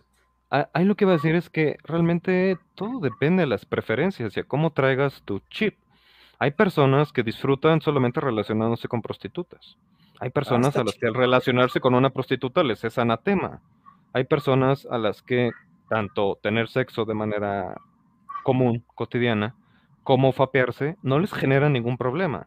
Habrá otros que sí. Ahí realmente es cuestión de que cada uno esté en sintonía con cuáles son tus preferencias y tus sensibilidades. Siempre cuando tú estés bien y no estés haciendo daño a nadie, pues ten las prácticas que quieras. Claro. Ten sexo, ten sexo seguro, si quieres fapear, fapeate lo que quieras, como dice siempre cuando... 69, Aunque luego también tenga que en la nariz, pero sí. Siempre Tuve una cuando- experiencia una vez así, pero no, no me aventaron la caca en la nariz, pero, pero, pero sí, sí salió caquita porque me dijo que le estimulara la, esta cavidad. Y pues cuando yo estaba así, pues yo estaba haciendo lo mío, pues ya sabes que te queda la nariz aquí, ¿no? Este, entonces, pues se empieza a oler y en algún momento si salió un pedacito, lo tiré al piso, llegó el gato a oler ahí, yo de que, güey, me dio un chingo de asco, ya me fui a lavar la mano. Algo que no necesitaba saber, pero bueno, gracias Armando. Luego le andaba tira y tira carrilla y me decía, ya no te burles de mí, y acá. Bueno, Después le seguimos. Entonces, pues, mira, nada. Hasta extrayendo, extrayendo conocimiento de esto, chavos, eh, audiencia, existe una cosa que se llama enema, que es una práctica que precisamente sirve para limpiarse esa cavidad y evitar Ajá. que sucedan situaciones incómodas como esta. Cuando se va a tener sexo anal o cualquier tipo de estímulo ahí, siempre es conveniente hacerse un enema antes, seas hombre o seas mujer, eso aplica por igual. Sí. Es, un, es una lavadita con agua, casi casi es, es. es algo muy sano, no se preocupen. Suena feo, pero no es tan feo. Sí. Este, Quiero decir algo porque este Alan ya se tiene que retirar, pero sí, sí me gustaría cerrar al menos un par de ideas importantes. Hay gente que reporta tener beneficios por el nofab y ya de hecho alguien aquí en los comentarios nos lo comentó, valga la redundancia, nos Ujú. lo dijo, vaya. Pero tengan en cuenta que pueden estar cayendo en el efecto placebo y también hay que tener en cuenta que existe la falacia post hoc ergo propter hoc. No solamente se trata de algo que no tiene validez formal a nivel de lógica, sino que también es una ilusión de la percepción de la realidad. En este caso, la correlación no implica causalidad, se dice mucho. Si un efecto, si un fenómeno A ocurre antes de un fenómeno B, a veces podemos estar asumiendo erróneamente que A es la causa de B. Si tú Ah. a lo mejor tuviste de verdad un mejor rendimiento, hay que ver que otras variables estaban ahí de por medio, que no estás Ah. o que puedes no estar tomando en cuenta y que se lo a- erróneamente a algo así. Ahora, como les dije, existe mucho efecto placebo y que de hecho los metaanálisis y los estudios tienden a mostrar que es efecto placebo lo que se reporta en el NoFap. Ahora voy a, voy a hacer un, un comentario sobre esto porque, porque ahí te va. Eh, eh, eh, entonces, aquí, el, aquí el tema es, no eyacules porque si no, no vas a rendir. Entonces, imagínate que una persona tiene una pareja con la cual tiene una vida sexualmente activa. Entonces, no tengas sexo con tu pareja porque si no, no vas a poder ir al gym, porque si no, no vas a rendir, porque si no, no vas a, vas a procrastinar, porque si no, porque al fin y al cabo, lo hagas, lo hagas con una persona, lo hagas solo, el, el, el tema de eyacular es, es igualito, es la misma cosa. Entonces es no eyacular para poder tener más rendimiento, para poder hacer, para, para no procrastinar, para bla, bla, bla, bla. Entonces, ¿qué, ¿qué es lo que propones? ¿No coger con tu pareja? Que eso es lo que, lo que estás, estás tratando de decir. Al fin y al cabo, Es la sí, consecuencia eh, última de eso. Sería, Eh, lo o sea, y- exactamente, entonces, eh, eh, eso se sigue, eso se sigue, es no eyacular. Entonces, no, no cojas con tu pareja. Por lo que estás trabajando al final, porque lo que quieren es ponerla, ¿no? Como dice el, el temach. Pues igual no la pones. Bueno, haces todo eso para ponerla y al final resulta que el eyacular, que es lo malo, es lo que no tienes que hacer cuando ya consigas pareja, porque si no vas a procrastinar, ya no vas a ir al gym, ya no vas a rendir bien, vas a no tener energía, ya no vas a tener testosterona, bla, bla, bla, bla. Es prácticamente lo mismo. ¿Qué, qué, qué, qué diferencia hay? Entonces hay que tener mucho cuidado porque se puede llegar a confundir. ¿sí? Es- se, ha, se ha demonizado mucho el término de, de- del, del ¿cómo se- eh, esto de, de la Del autodelicioso, hay del amor cosa- propio, brother, de las caricias. El amor al pro- otro, sí. Exactamente, de pero, pero- cíclope. Eh, Exactamente, pero el punto, el, el punto es que sí es cierto que hay gente que sí abusa de, de la masturbación y que hay que tener una moderación con respecto a eso. Entonces, o sea, sin más se más. Exactamente, pero, pero Pero, no, no demonizarlo porque tampoco es como que ni, no es ni bueno ni malo, es algo que eh, bien, o sea, que bien hecho en su momento te puede dar muchos beneficios. cosa de esta vida. Punto. Y, Y es, y no es sé una si cuestión hasta por- de valores, ¿no? Ajá, exacto. Yo, yo quisiera, porque ya yo me tengo que desconectar eh, ya. Eh, solamente que tengo casi todo el podcast que- queriendo decir una idea sobre el tema de. de- de- Eyacúlala, brother. Exactamente. De lo- cuando, cuando este. Pe- Así no me es. acuerdo cómo se apellida, Pedro, en Venga la Alegría le dice: Si mi hijo fuera tu fan, yo pensaría que yo estoy haciendo algo mal. Y, y, y, y, y Temach dice: Es que sus- los padres, hay muchos padres que no están haciendo su trabajo, y si no fuera por ellos, el tema no sería lo que soy. Y, y, y ahí sí tiene razón tiene mucha razón porque al final es una, es una separación que hay de los padres hacia los hijos, donde no les enseñan educación sexual, no quieren hablar con ellos, no los escuchan. ¿Por qué? Porque están ocupados con otras cosas, no están preparados para ser padres, los descuidan y vienen estas consecuencias. Entonces, de alguna forma, las personas lo que hacen es acercarse a, un, a una persona que aparentemente los escucha, les da consejos, unos consejos que no, que no, que no obtuvieron de sus propios padres o de sus propios tutores. Sí. Cuando fue con Franco Escamilla al Temach, le preguntó Franco Escamilla al Temach, ¿qué significa Temach? Y él dice que es una palabra prehispánica, que significa maestro, que significa, que significa el, que enseña a los demás y no sé qué. No sé cuánto. Entonces, él se puso ese nombre, ¿por qué? Ajá, él, él, lo dijo así, yo no sé si es cierto porque no me puse a investigar, pero él dijo eso. Entonces, la, la idea del Temach es como que yo como tu Temach, te voy, voy a ser tu tutor, voy a ser tu coach, voy a ser tu, tu, tu maestro para decirte tu gurú, tu lo que sea, para poder ayudarte y cuando otros no te ayudan. Entonces, él lo hace haciéndote, haciéndose pasar por esa persona que sí se preocupa por ti, que sí te escucha, que sí te da consejos, consejos que no te dan tus padres, que no te dan tus maestros, que no te dan las personas cercanas a ti, y eso hace que los solitarios, personas que tienen mala suerte con las relaciones interpersonales, pues se sientan abrazados por una persona que les dice, tú vas a ser un chingón, aquí no le gusta que le digan eso, tú eres una, reata, tú eres esto, tú eres el otro, tú eres allá. Y, obviamente, y, otra vez, y de, alguna forma, con esa efusividad con la que este güey habla, porque lo hace muy efusivo, hace que se sientan muy seguros de sí mismos y, y tener tantos seguidores. Entonces, es un tema bastante fuerte. Yo quisiera divas, incluso yo creo que hasta le podemos hacer un segundo episodio porque nos quedaron muchos temas. Seguramente, sí. Ahora, hay un clip que quiero transmitir y también Natán quería dar algo de bibliografía. Ya para cerrar, porque me gustaría soltar el, el, clip. Nomás voy a decir una cosa porque este veo que siguen insistiendo con lo de la experiencia personal. la evidencia anecdótica no está ni, ¿cómo les puedo decir? Puede ser convincente para contigo mismo, pero cuando estamos hablando ya de hechos objetivos de la realidad, tenemos herramientas mejores, en este caso la ciencia. Y este, hay estudios que se han hecho con experimentos también anticipando el efecto placebo y otras cosas. Creo que haríamos bien después en hacer un episodio tal cual de filosofía de la ciencia o del método científico para que pueda haber también un poco más de claridad con estas cosas, ¿no? Porque nuevamente creo que hay que también trabajar en, en, ser comunicadores que puedan hacer llegar este conocimiento a las personas y que por tanto mm. podamos también ser menos susceptibles a la desinformación. Bueno, voy a poner este video del tema. Tiempo, tiempo. hablábamos de que tatuarse el logo no necesariamente digo, yo sé que me quieren mucho, yo también los quiero mucho, pero más allá de eso el símbolo representa algo. Representa ese renacimiento, representa ese, ese esfuerzo, ese sudor, ese, ese sacrificio de un chingo de hombres, un chingo de hombres que dijeron, puedo ser mejor me puedo desarrollar, puedo cambiar, soy valioso, soy importante, estoy presente, me apodero de mi lugar en esta tribu. Colaboro, contribuyo, me responsabilizo, todo eso. Es bien grande y bien poderoso. Y pues es un honor. Es un honor traerlo tatuado, es un honor traerlo en el brazo. Cuarto día como tatuador.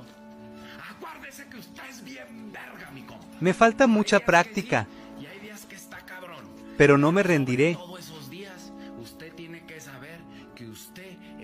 Con cariño para todos los compas.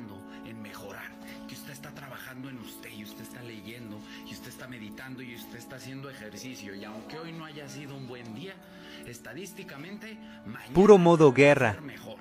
Rato hablábamos de que tatuarse el logo no necesariamente digo, yo sé que me quieren mucho, yo también los quiero mucho, pero más allá de eso el símbolo representa algo. Representa ese renacimiento, representa ese, ese esfuerzo, ese sudor, ese, ese sacrificio de un chingo de hombres, un chingo de hombres que dijeron puedo ser mejor me puedo desarrollar, puedo cambiar, soy valioso, soy importante, estoy presente, me apodero de mi lugar en esta tribu. Colaboro, contribuyo, me responsabilizo, todo eso. Es bien grande y bien poderoso. Eh, a ver, antes de comentar sobre el video y del cringe que me dio el primer tatuaje que se ve más chueco que mis dibujos de palitos cuando era niño, este, Rafael Rodríguez nos comenta en el chat. Y no se trata de no tener sexo, güey. Trata de darle el valor que se merece a nuestra semilla. Si lo vi ese. Aquí el, aquí el compa precisamente nos está ilustrando de viva voz que la motivación no es de carácter científico, sino es una motivación moralizante Y ojo, está bien. Si, si nuestro compañero Rafa eh, tiene unos valores tales que el masturbarse es incorrecto para él, porque no se le da el valor a la semilla, mm, una idea un poquito extraña. O sea, pero si él a eso le funciona, está chido. O sea, que viva él de acuerdo a esa, a esa ética, a esa, esa praxis sexual. Está chido, si él le funciona, qué bien. El punto es que no hagamos del no fab si nos ha servido en algún punto dado. Orlando Bloom, por ejemplo, el actor también se pronunció a favor de él hace algún tiempo. Pero bueno, el punto es, si el no fab nos ha servido en lo personal, está chido. El punto es, no empecemos a ser moralistas como los cristianos y a querer imponerle la misma praxis sexual personal a todos los demás. Ese es el punto. Habrá personas a quienes les funcione, así sea por puro placebo, está chido, insisto, pero no, Ah, igual hay que visibilizar ese hecho también, que es placebo y es a lo que voy. Que también, aunque, aunque no lo moralicen, lo siguen presentando como si fuera algo verdadero. O sea, me refiero, puede ser verdadero para ti en lo particular, está bien. Pero dicho lo que es, es pseudociencia. Es tan Exacto. pseudocientífico como la homeopatía. Exacto. Sí, el- ese es el punto. Y, y- y no empezar a, a ver, a, a- a convertirse en esto que tanto las personas no religiosas criticamos en cristianos y en otros este, religiosos ascéticos, ¿no? De que quieren imponerle su estilo, su praxis sexual a todos los demás. O sea, si para ti funciona, chido, a todo dar. Pero ¿por qué esa, esa obsesión de querer imponérselo a todos? Y esto del valor de la semilla, güey, no sé exactamente qué valor tenga unas gotas de Ahora, para la yo, yo, tengo la vasectomía, yo eyaculo pura leche deslactosada, no mames. Igual yo. Estamos igual, yo también. Es que, que no vale ese pedo. Gente, yo me tengo que retirar. Este, me da mucho gusto estar aquí con ustedes. espero que en otra ocasión podamos hacer una segunda parte. Igual y pues, ya saben que pues todas las semanas Seguramente estamos segunda parte porque van a seguir pasando cosas con este güey. Sí, sí, claro Y que si sí. no con el bueno. Podemos Vale. hablando de temas de la manosfera también. Es que te digo, esto Eh, tiene sí, da tiene para mucho, da para mucho. El feminismo Ajá. mismo, el feminismo académico, que insisto que es tan poco conocido, aún Sí, por claro. las Mm. propias activistas feministas. Y, No sé si cerramos de una vez o ya le, o le continúan ustedes un rato más. yo creo que ya cerramos, ¿no? ¿O, o Sí, tienes ¿quieres- algún otro tema? Tus, tus fuentes, porque Ah. tú querías, querías dar aquí, Claro, tú tenías claro. una presentación que, para Sí, no eso- desperdiciarla. Es, es solamente un, una mini, una miniserie de diapositivas con las personas que mencioné al inicio de la charla, eh, como que, que son los pioneros en nuestra época de estas escuelas de seducción. Insisto, los teóricos eh, pioneros que tenían una ética de trabajo que no eran tan, ¿qué, qué palabra podemos usar? Tan chantas como, este, como el Temach, que tenían, que procuraban tener un sustento teórico, particularmente en la psicología evolucionista. Y bueno, para invitar a la audiencia a que investiguen acerca de ellos, pueden echar una googleada rápida. Eh, sus libros realmente están en PDF por doquier. Eh, si no, pues se los pasamos luego. Este es Ross Jeffries, el sujeto que es considerado el padre de, la, de las teorías de seducción contemporáneas. Él, se, él procuró basar su modelo en lo que era la PNL, la programación neurolingüística de Richard Bandler, que estaba muy en boga en su época. Estamos hablando de la década del 80, inicios de la del 90. Este que vemos aquí es David de Angelo, que inició como uno de sus discípulos. Como ya comenté, posteriormente se pelearon, terminaron mal. Él es conocido por esta obra, que está aquí a la izquierda, que se llama Dobla tus citas. Sí, esto una googleada rápida, se consigue en, en corto su, material. Eh, desconozco el año exacto en el que fue publicado, incluso yo tengo el archivo PDF, pero no viene la fecha. Así que simplemente sé que fue publicado entre el 90 y el 2000, en algún punto. Este es el mencionado Mario Luna. Él es un sexólogo autodidacta, vamos a decirlo así, y escritor español. Es, a mi juicio, el mejor púa de estos clásicos. Insisto, es el que procura construir en base a la psicología evolucionista de manera más, eh, más seria y mejor nutrida su propio modelo, el famoso hipervácuaro. Y su obra cumbre fue este librito de la izquierda, bueno, librote porque son como 700 páginas, una Biblia. Se llama Sex Code, un código sexual, el manual práctico de los maestros de seducción. Hace apenas un año sacó una versión resumida que se llama Sex Code Express. Está en Amazon, lo pueden conseguir ahí. Ahí está. eh, a diferencia del Temach, este güey sí entrenaba y se tomaba muy en serio. Yo, creo que Temach entrena, ¿no? Pero bueno, ya no, no, no vamos a caer en. No, no hay que caer en críticas así nada más a la, al físico de las personas. Un error, una disculpa mía. Ok, o sea, Mario Luna también te ponía mucho énfasis en esto de se entrena, güey, y no solo para eh, que seduzcas mujeres, sino también para que tengas una capacidad de sobrevivencia, estés en buena forma física, puedas hacer los deportes que, que tú quieras. O bien, nunca sabes cuándo vas a necesitar unos buenos músculos para defenderte. O sea, que no todo tu entrenamiento esté basado en querer impactar a las mujeres por tu físico. Que por supuesto las mujeres, y esto lo enseña Mario Luna, sí se sienten atraídas también por el físico, pero a diferencia de los hombres, que asignamos el 80% de nu- del peso de nuestra atracción en el físico de una mujer, las mujeres solamente asignan, por decir algo, alrededor del 15 o 20% del proceso de atracción al físico del hombre. ¿Por qué? Porque las mujeres consideran otras variables. Y ojo, esto no es un proceso consciente, es algo que está esculpido por la propia selección natural. La mujer valora tu personalidad, tu posición económica, tu posición social, tus capacidades de liderazgo, tu humor, tu carisma, tu verbo, todas esas cosas que los hombres muchas veces nos vale queso, ¿no? A los hombres, ah, ¿está buena? Sí, me la echo, ya. La mujer tiene un proceso más complejo, en el sentido de que intervienen más variables. De hecho, Mario Luna mismo dice, el físico a veces y el estar en el gym, más bien es, el, el beneficio es para ti, en el sentido de que como tantos hombres tenemos interiorizado esto de que el físico lo es todo, pues ya te ves que te pusiste mamado y empiezas a actuar con mayor confianza y empiezas a atraer mujeres, pero no tanto por el físico, sino por tu autoconfianza, una paradoja muy interesante que se da. Bueno, poco después de que salió Sex Code, es el mismo en todas las fotos, ¿eh? nomás hay para que se, se aprecien sus diferentes looks, que cambia continuamente de peinados. Esta es una continuación de Sex Code, se llama Sex Crack. Le falta un poco más de imaginación, ¿no? Para los títulos. Este, este salió en 2007. E igual, insisto, es la, la secuela de Sex Code. Sus, sus títulos son sex y una palabra con C. Sex code, sex crack. Exacto. Sex, sexy culo. Va a ser el que sigue. No. Sex. CPU, Sex Culo. Ok.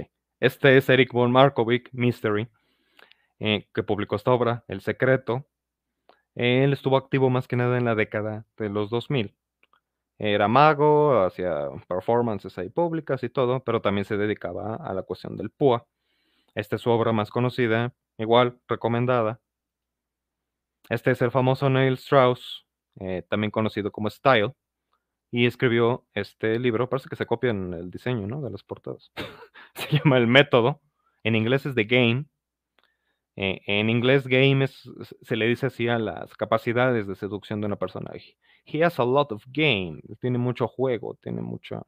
Sí, de hecho, Álvaro Reyes en sus videos hablaba mucho de esto, de tu juego y así, juega tu juego y la chingada. Se basaba Claro. evidentemente en él.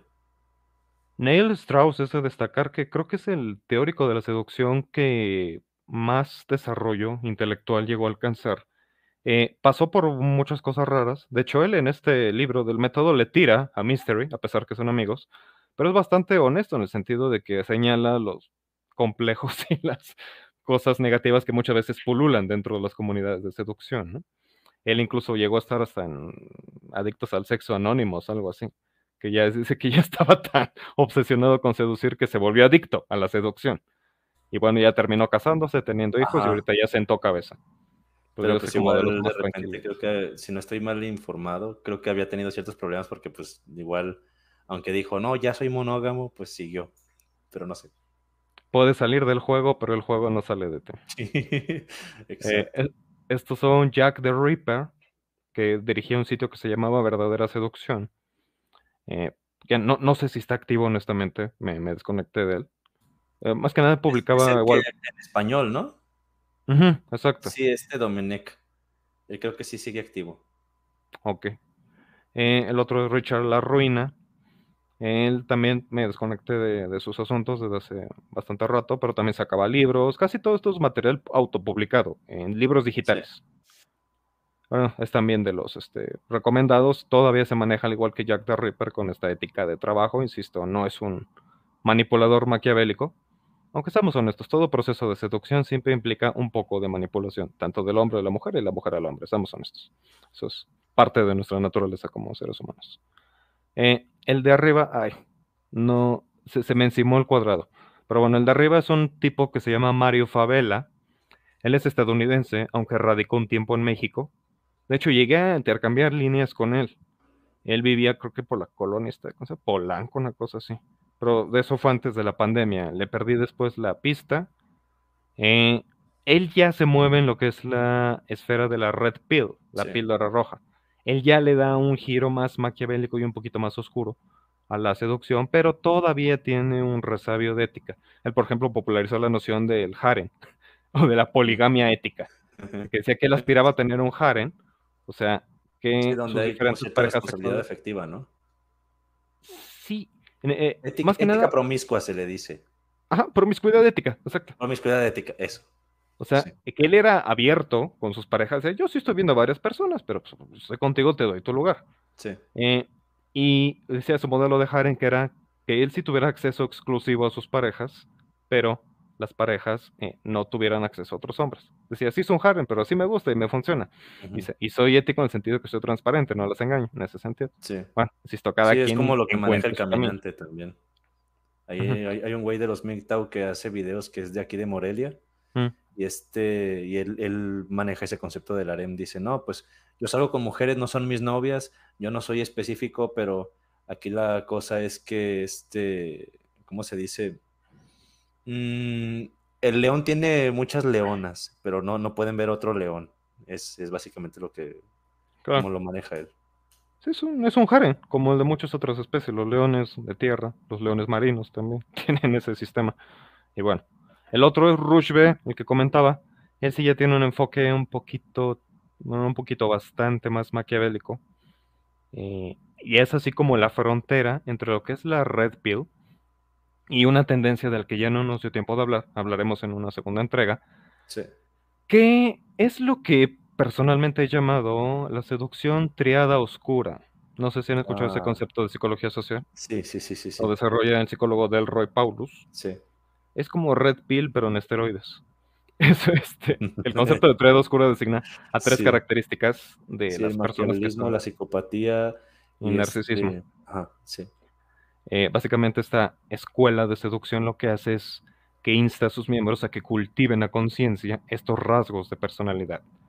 Y ahí sí, ya, obviamente, ahí sí se defiende de manera completamente abierta. Bueno, en su círculo, ¿no? No es que anden publicando sus libros por doquier, pero en su círculo sí se defiende de manera abierta el manipular, el aprovecharse de las personas, el aplicar estratégicamente un poquito de violencia, si bien no, no necesariamente física, pero sí psicológica.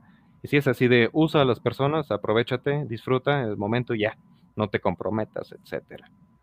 Y eh, es, es como una terapia de shock, en el sentido de que ciertamente te despiertan muchas realidades incómodas de la sexualidad, tanto masculina como femenina. Es, ahí sí, e- es como seducción hardcore, no, no, no, no apta para estómagos sensibles. Y amoral, eso sí, ese, ese sería la palabra. Es amoral, no inmoral, es amoral. Te dice, a ver, somos unos pinches changos, funcionamos así, así, así.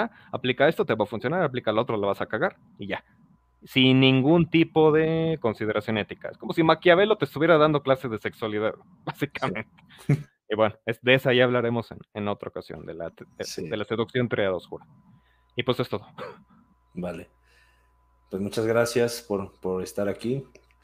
Eh, quiero hacer nomás un comentario. Eh, en algún momento ah, he escuchado a gente de biología, particularmente me parece que una vez Wikiseba criticó algo sobre la psicología evolutiva. No sé, no sé, realmente yo no estoy especializado en, es- en estas cosas, entonces hasta qué punto este, algunas cosas son científicas o no, pero igual eh, hay cosas que sí es eh, interesante conocer. Y pues todo esto de la seducción de repente se ha visto envuelto en cierto halo de pseudociencia, según han criticado algunas personas. Pero creo que es importante que exista alguien que de alguna manera intente describir cómo es que se dan estos procesos. Entonces, yo creo que es, es valioso que sí tengamos también cierto bagaje de cultura sobre estas cosas.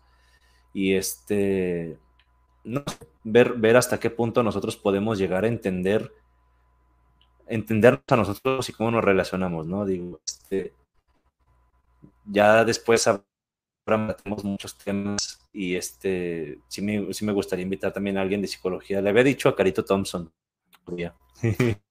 Mira, si, si te falla, pues nos traemos a Carlos Galeano, güey. ya,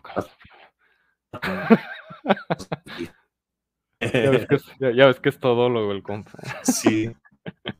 sí. Por ejemplo, a Domenech, él lo he visto que ha colaborado con Psicoblog también, justamente.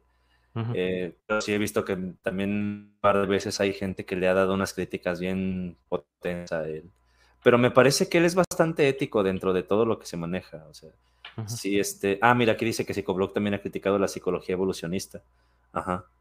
Mira, es, una, es una crítica válida. Y de hecho, aún un, un, psicólogo mismo e historiador de la ciencia, Michael Shermer, famoso escéptico, en su obra ah, En las fronteras de la ciencia, que se llama precisamente, discute cómo diversas disciplinas y áreas científicas se pueden ordenar jerárquicamente como en grados de pureza, por así decirlo, de pureza científica, y ciertamente la psicología evolucionista ha sido cuestionada, y, él mismo la ubica como que en un punto más distante del ideal de, de pureza, metafóricamente hablando, científica. Sí que sí, sí se ha criticado, pero ciertamente tampoco es una pseudociencia, así como las, las energías de las que te habla el temacho.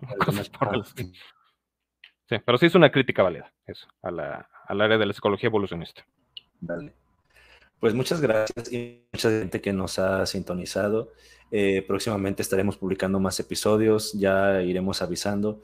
Eh, también yo personalmente quiero invitar, eh, bueno, ya lo ya hemos hablado anteriormente, Natán y yo, de hacer más videos sobre muchos temas que, que tiene preparados. Eh, probablemente en mi canal, si no, pues algunos aquí en la navaja también. Pero ya será cuestión de ir organizando y les iremos avisando. Les quiero también invitar a que se unan a nuestros canales de difusión en WhatsApp. Están eh, los enlaces en la descripción, me encargo pegarlos.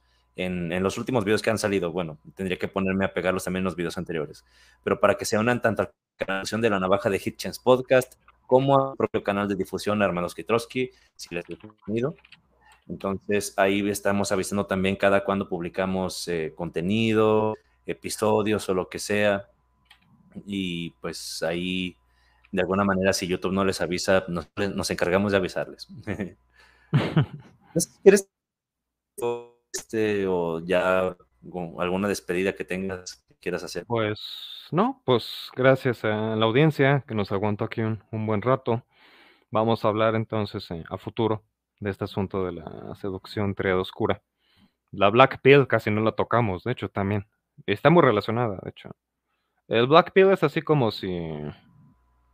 ¿Qué quieres? Como yo pensé en Schopenhauer, pero no, Schopenhauer mismo defendía el sexo, a pesar que era un poco misógino. Bueno, no un poco, bastante misógino. Sí. Una misoginia muy refinada la de Schopenhauer. Y el concepto mismo de misoginia da para mucho, porque no es lo mismo misoginia que machismo. Entonces, este, ah, exacto. Hay, hay varios temas ahí para, para tratar todavía. Pues gracias a la audiencia. Preguntaba Kirim que si tengo canal.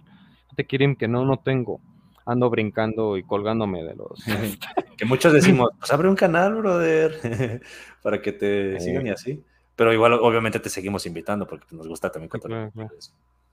Mira, de hecho, este Kirin, tengo una cuenta de TikTok, digo, más que nada para como contactos, para enviar mensajes y eso, porque no genero contenido. La verdad es que de por o Z razón me ha gustado más el, formato de ser el invitado. Digo, también tengo varias ocupaciones, estoy viendo si hago un posgrado o no. Entonces, realmente el echarme la responsabilidad de un canal, cuando ya tengo otras tantas responsabilidades, pues ¿De qué el posgrado en el supuesto de que lo hicieras?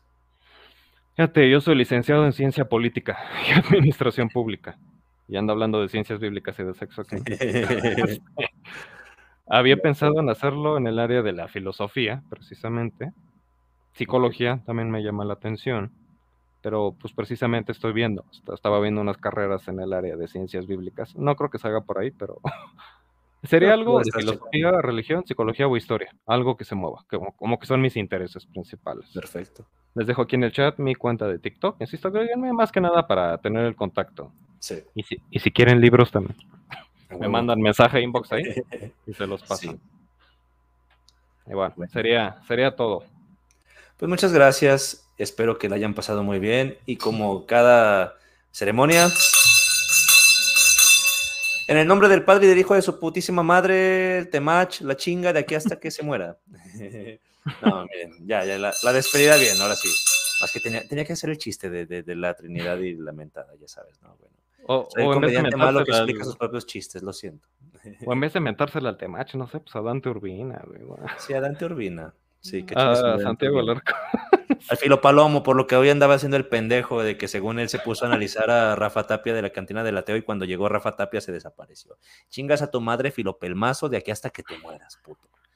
Ahora sí. Ay, mira, y, y- y está chido, o sea, que critique también a Rafa, ¿no? O sea, él es libre. de Obviamente, que obviamente, quiera, pero. pero pues que no salga Yo- corriendo. Yo, hago el ¿Qué desmadre, ya sabes, mentando madres. Y, ah, otra cosa, que ah, estaba Aristarcus en el canal de Jolulipa Mm. y hay, hay una cuenta que se llama Teísta desde la razón que me dice, porque yo, yo le menté la madre a un güey que es de los tomistas de ahí de TikTok. ¿Cómo se llama este güey? El, el pigmeo analítico. Por unos videos muy culeros que le hizo a Alan y después el güey andaba ahí comentando en el directo Ah, de Alan, así como que bien amistosito. Yo de que, güey, pinche hipócrita de mierda, chingas a tu madre. Entonces me dice este güey, el teísta de desde la razón. Ay, Armando, luego se quejan de que los insultan. ¿Cuándo me has visto quejarme de que me insultan, pendejo? Pareciera que no me conoces, güey. Yo siempre estoy mentando la madre. Y me mientas la madre y yo acepto que me la puedas mentar porque, ojo, si yo te dijera, no me mientes la madre, me estoy deslegitimando a mí mismo de mi derecho a mentar la madre. Como no pienso renunciar a mi derecho a mentar la madre, entonces miéntamela tú también, no hay ningún problema. No significa que no te vaya a contestar, porque evidentemente te voy a contestar. Digo, depende de cómo ande también, ¿no? A veces digo, ah, sí me la merecía. O a veces digo, "Mm, tienes razón. O a veces digo, me da hueva responder, lo que sea, ¿no? Ah, Pero acepto que me la puedas mentar, o sea, dime que estoy bien pendejo, que, que, que, que chingo a mi madre, que me voy a la verga o que lo que tú quieras, está bien. No te voy a quitar ese derecho por preservármelo a mí. Entiendo que me lo puedes mentar. Y ese punto, o sea, ca- cada quien tiene su estilo. Digo, a mí normalmente me gusta ser a veces, bueno, muchas veces un poquito más reservado, pero bueno, o sea, también se, están los espacios donde se puede ser un poquito más irreverente, como acá. Es necesario para poder llegar a diversas audiencias. Digo, si el tema lo hace, pues porque nosotros no. A huevo, por Pero- eso les dije, yo, yo no critico que el tema sea grosero, o sea, al contrario. Pero, pero siempre preservando el tener una base, hablar desde una base. Ah, claro, Insisto, por eso sí. ahí están las fuentes. No me estoy sacando de ahí abajo, de donde no pega el Sí. sol, que los teóricos de la seducción clásicos eran de un perfil diferente a los contemporáneos como Temach. Y bueno, a las personas que investiguen y eh, consulten a estos, a estos teóricos y vean por ellos mismos. Y para cerrar, saludos a Willy, que llegó al final. Bendito Willy, sea, Willy. Él estuvo desde el principio, aquí estaba ya. no lo había visto. Sí, él Ah, saludó sus desde el principio. comentarios ahí no los vi. Bueno, Willy. Saludos, saludos. Josbel también estaba por ahí, él sí lo vi. Y pregunta de Kirin, dice Natán, ¿ese es tu canal? No. En TikTok participo a veces en lives. Eh, con Teo, de nuestra experiencia TEA, los de Rafa, los de algunos que En discuten YouTube estás también los domingos con este Teo, ¿no? Con En Teo. nuestra- Nuestra experiencia Tea. nuestra experiencia TEA. Suscríbanse. De hecho, para que no falte, les dejo el link de nuestra experiencia TEA. Ahí suelo participar los, los domingos en sus lives. Sí. Son lives de acceso abierto. Se pueden subir y platicar ahí. Eh, ahí con, conmigo, Se con cualquiera cotorreo. de- los panelistas. Y bueno, en la cuenta de TikTok, ahí agréguenme como contacto, insisto, para Para mensajear. si- mensajear, pedir cosas, libros, etcétera, intercambiar videos, todo eso. Por alguna razón a Willy no, no, no había visto sus comentarios, no sé. Sí, Como está la opción de chat destacado, a veces se come muchos. Ya. Ahora sí no le cambié a chat en directo. Error mío. Pero bueno. Sí, bueno, este también que el señor Julián se recupere pronto porque como les dije dio positivo, bueno, no sé si dio positivo, pero sí tiene toda la sintomatología de COVID. COVID, ya le había pegado una vez. Mm. Aparentemente ahorita no le pegó tan feo como la vez anterior, pero igual se tiene que cuidar. Este, entonces, a nombre de Julián, yo les mando un saludo a la gente que nos esté escuchando. Y no se pierdan nuestros próximos episodios, eh, ya les iremos avisando los temas. Eh, también lo, lo que decía eh, aquí Natán del Filo Palomo, no es que no pueda criticar a este, a Rafa o a alguno de nosotros, obviamente se puede. Pero sí, la, la, la crítica del Filo Palomo, la neta, también se me hace como muy, muy pedorra. Entonces, por eso le mando a que chingue a su madre. Sí, y- y sobre Ahora todo lo importante, que la cábula siempre se quede solo en lo verbal el humorista. Y eso es importantísimo. Y porque nunca llamar a algún tipo de agresión. algún tipo de acción violenta contra las personas, sí, sí, sí, eso, definitivamente eso me parece que es importante, hay que, hay que señalarlo, yo lo señalo cada vez que puedo, aunque bueno, a veces ya lo doy por hecho, pero sí, sí, sí, sí, sí. Una cosa es el desmadre que hacemos en internet y otra cosa es que vayamos y busquemos vulnerar a una persona, por ejemplo, si, si la conocen físicamente y que lo golpeen o lo que sea. No, ahí sí de plano yo, yo no lo aprobaría de ninguna manera. Pero bueno, cuídense mucho y nos vemos en una próxima emisión. Sayonara, que en japonés, si no me equivoco, significa ahí nos solemos. Ah, espérenme, últimas mentadas, mentadas, mentadas, porque estamos hablando de mentadas y nunca puse esto. Así que ahorita le dijimos al Temach. A la verga, mi compa. Tenía que ser el chiste, lo siento. Y ahora sí, a la verga, mi compa, todos los apologistas que solemos mencionar, que son Santiago Alarcón, Dante Urbina, Filo Palomo y este. ¿Quién se me haya El Chuy- olvidado? el Chuy Chinguen a su Olivares. madre, Chuy Olivares, váyanse a la verga. Ahorita sáquense a chingar a su madre.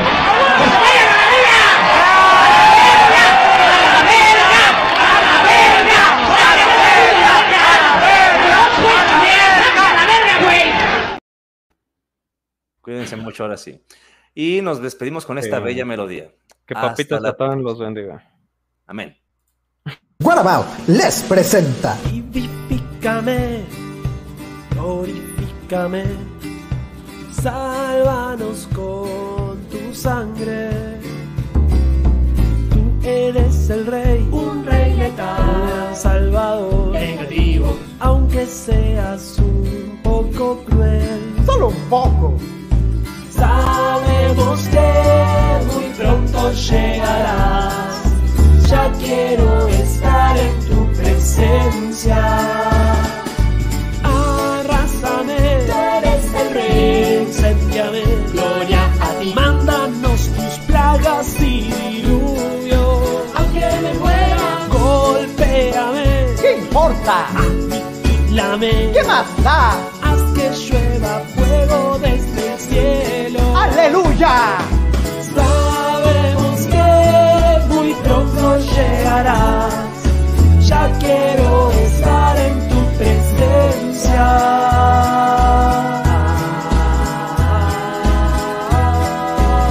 ¡Amén, hermanos!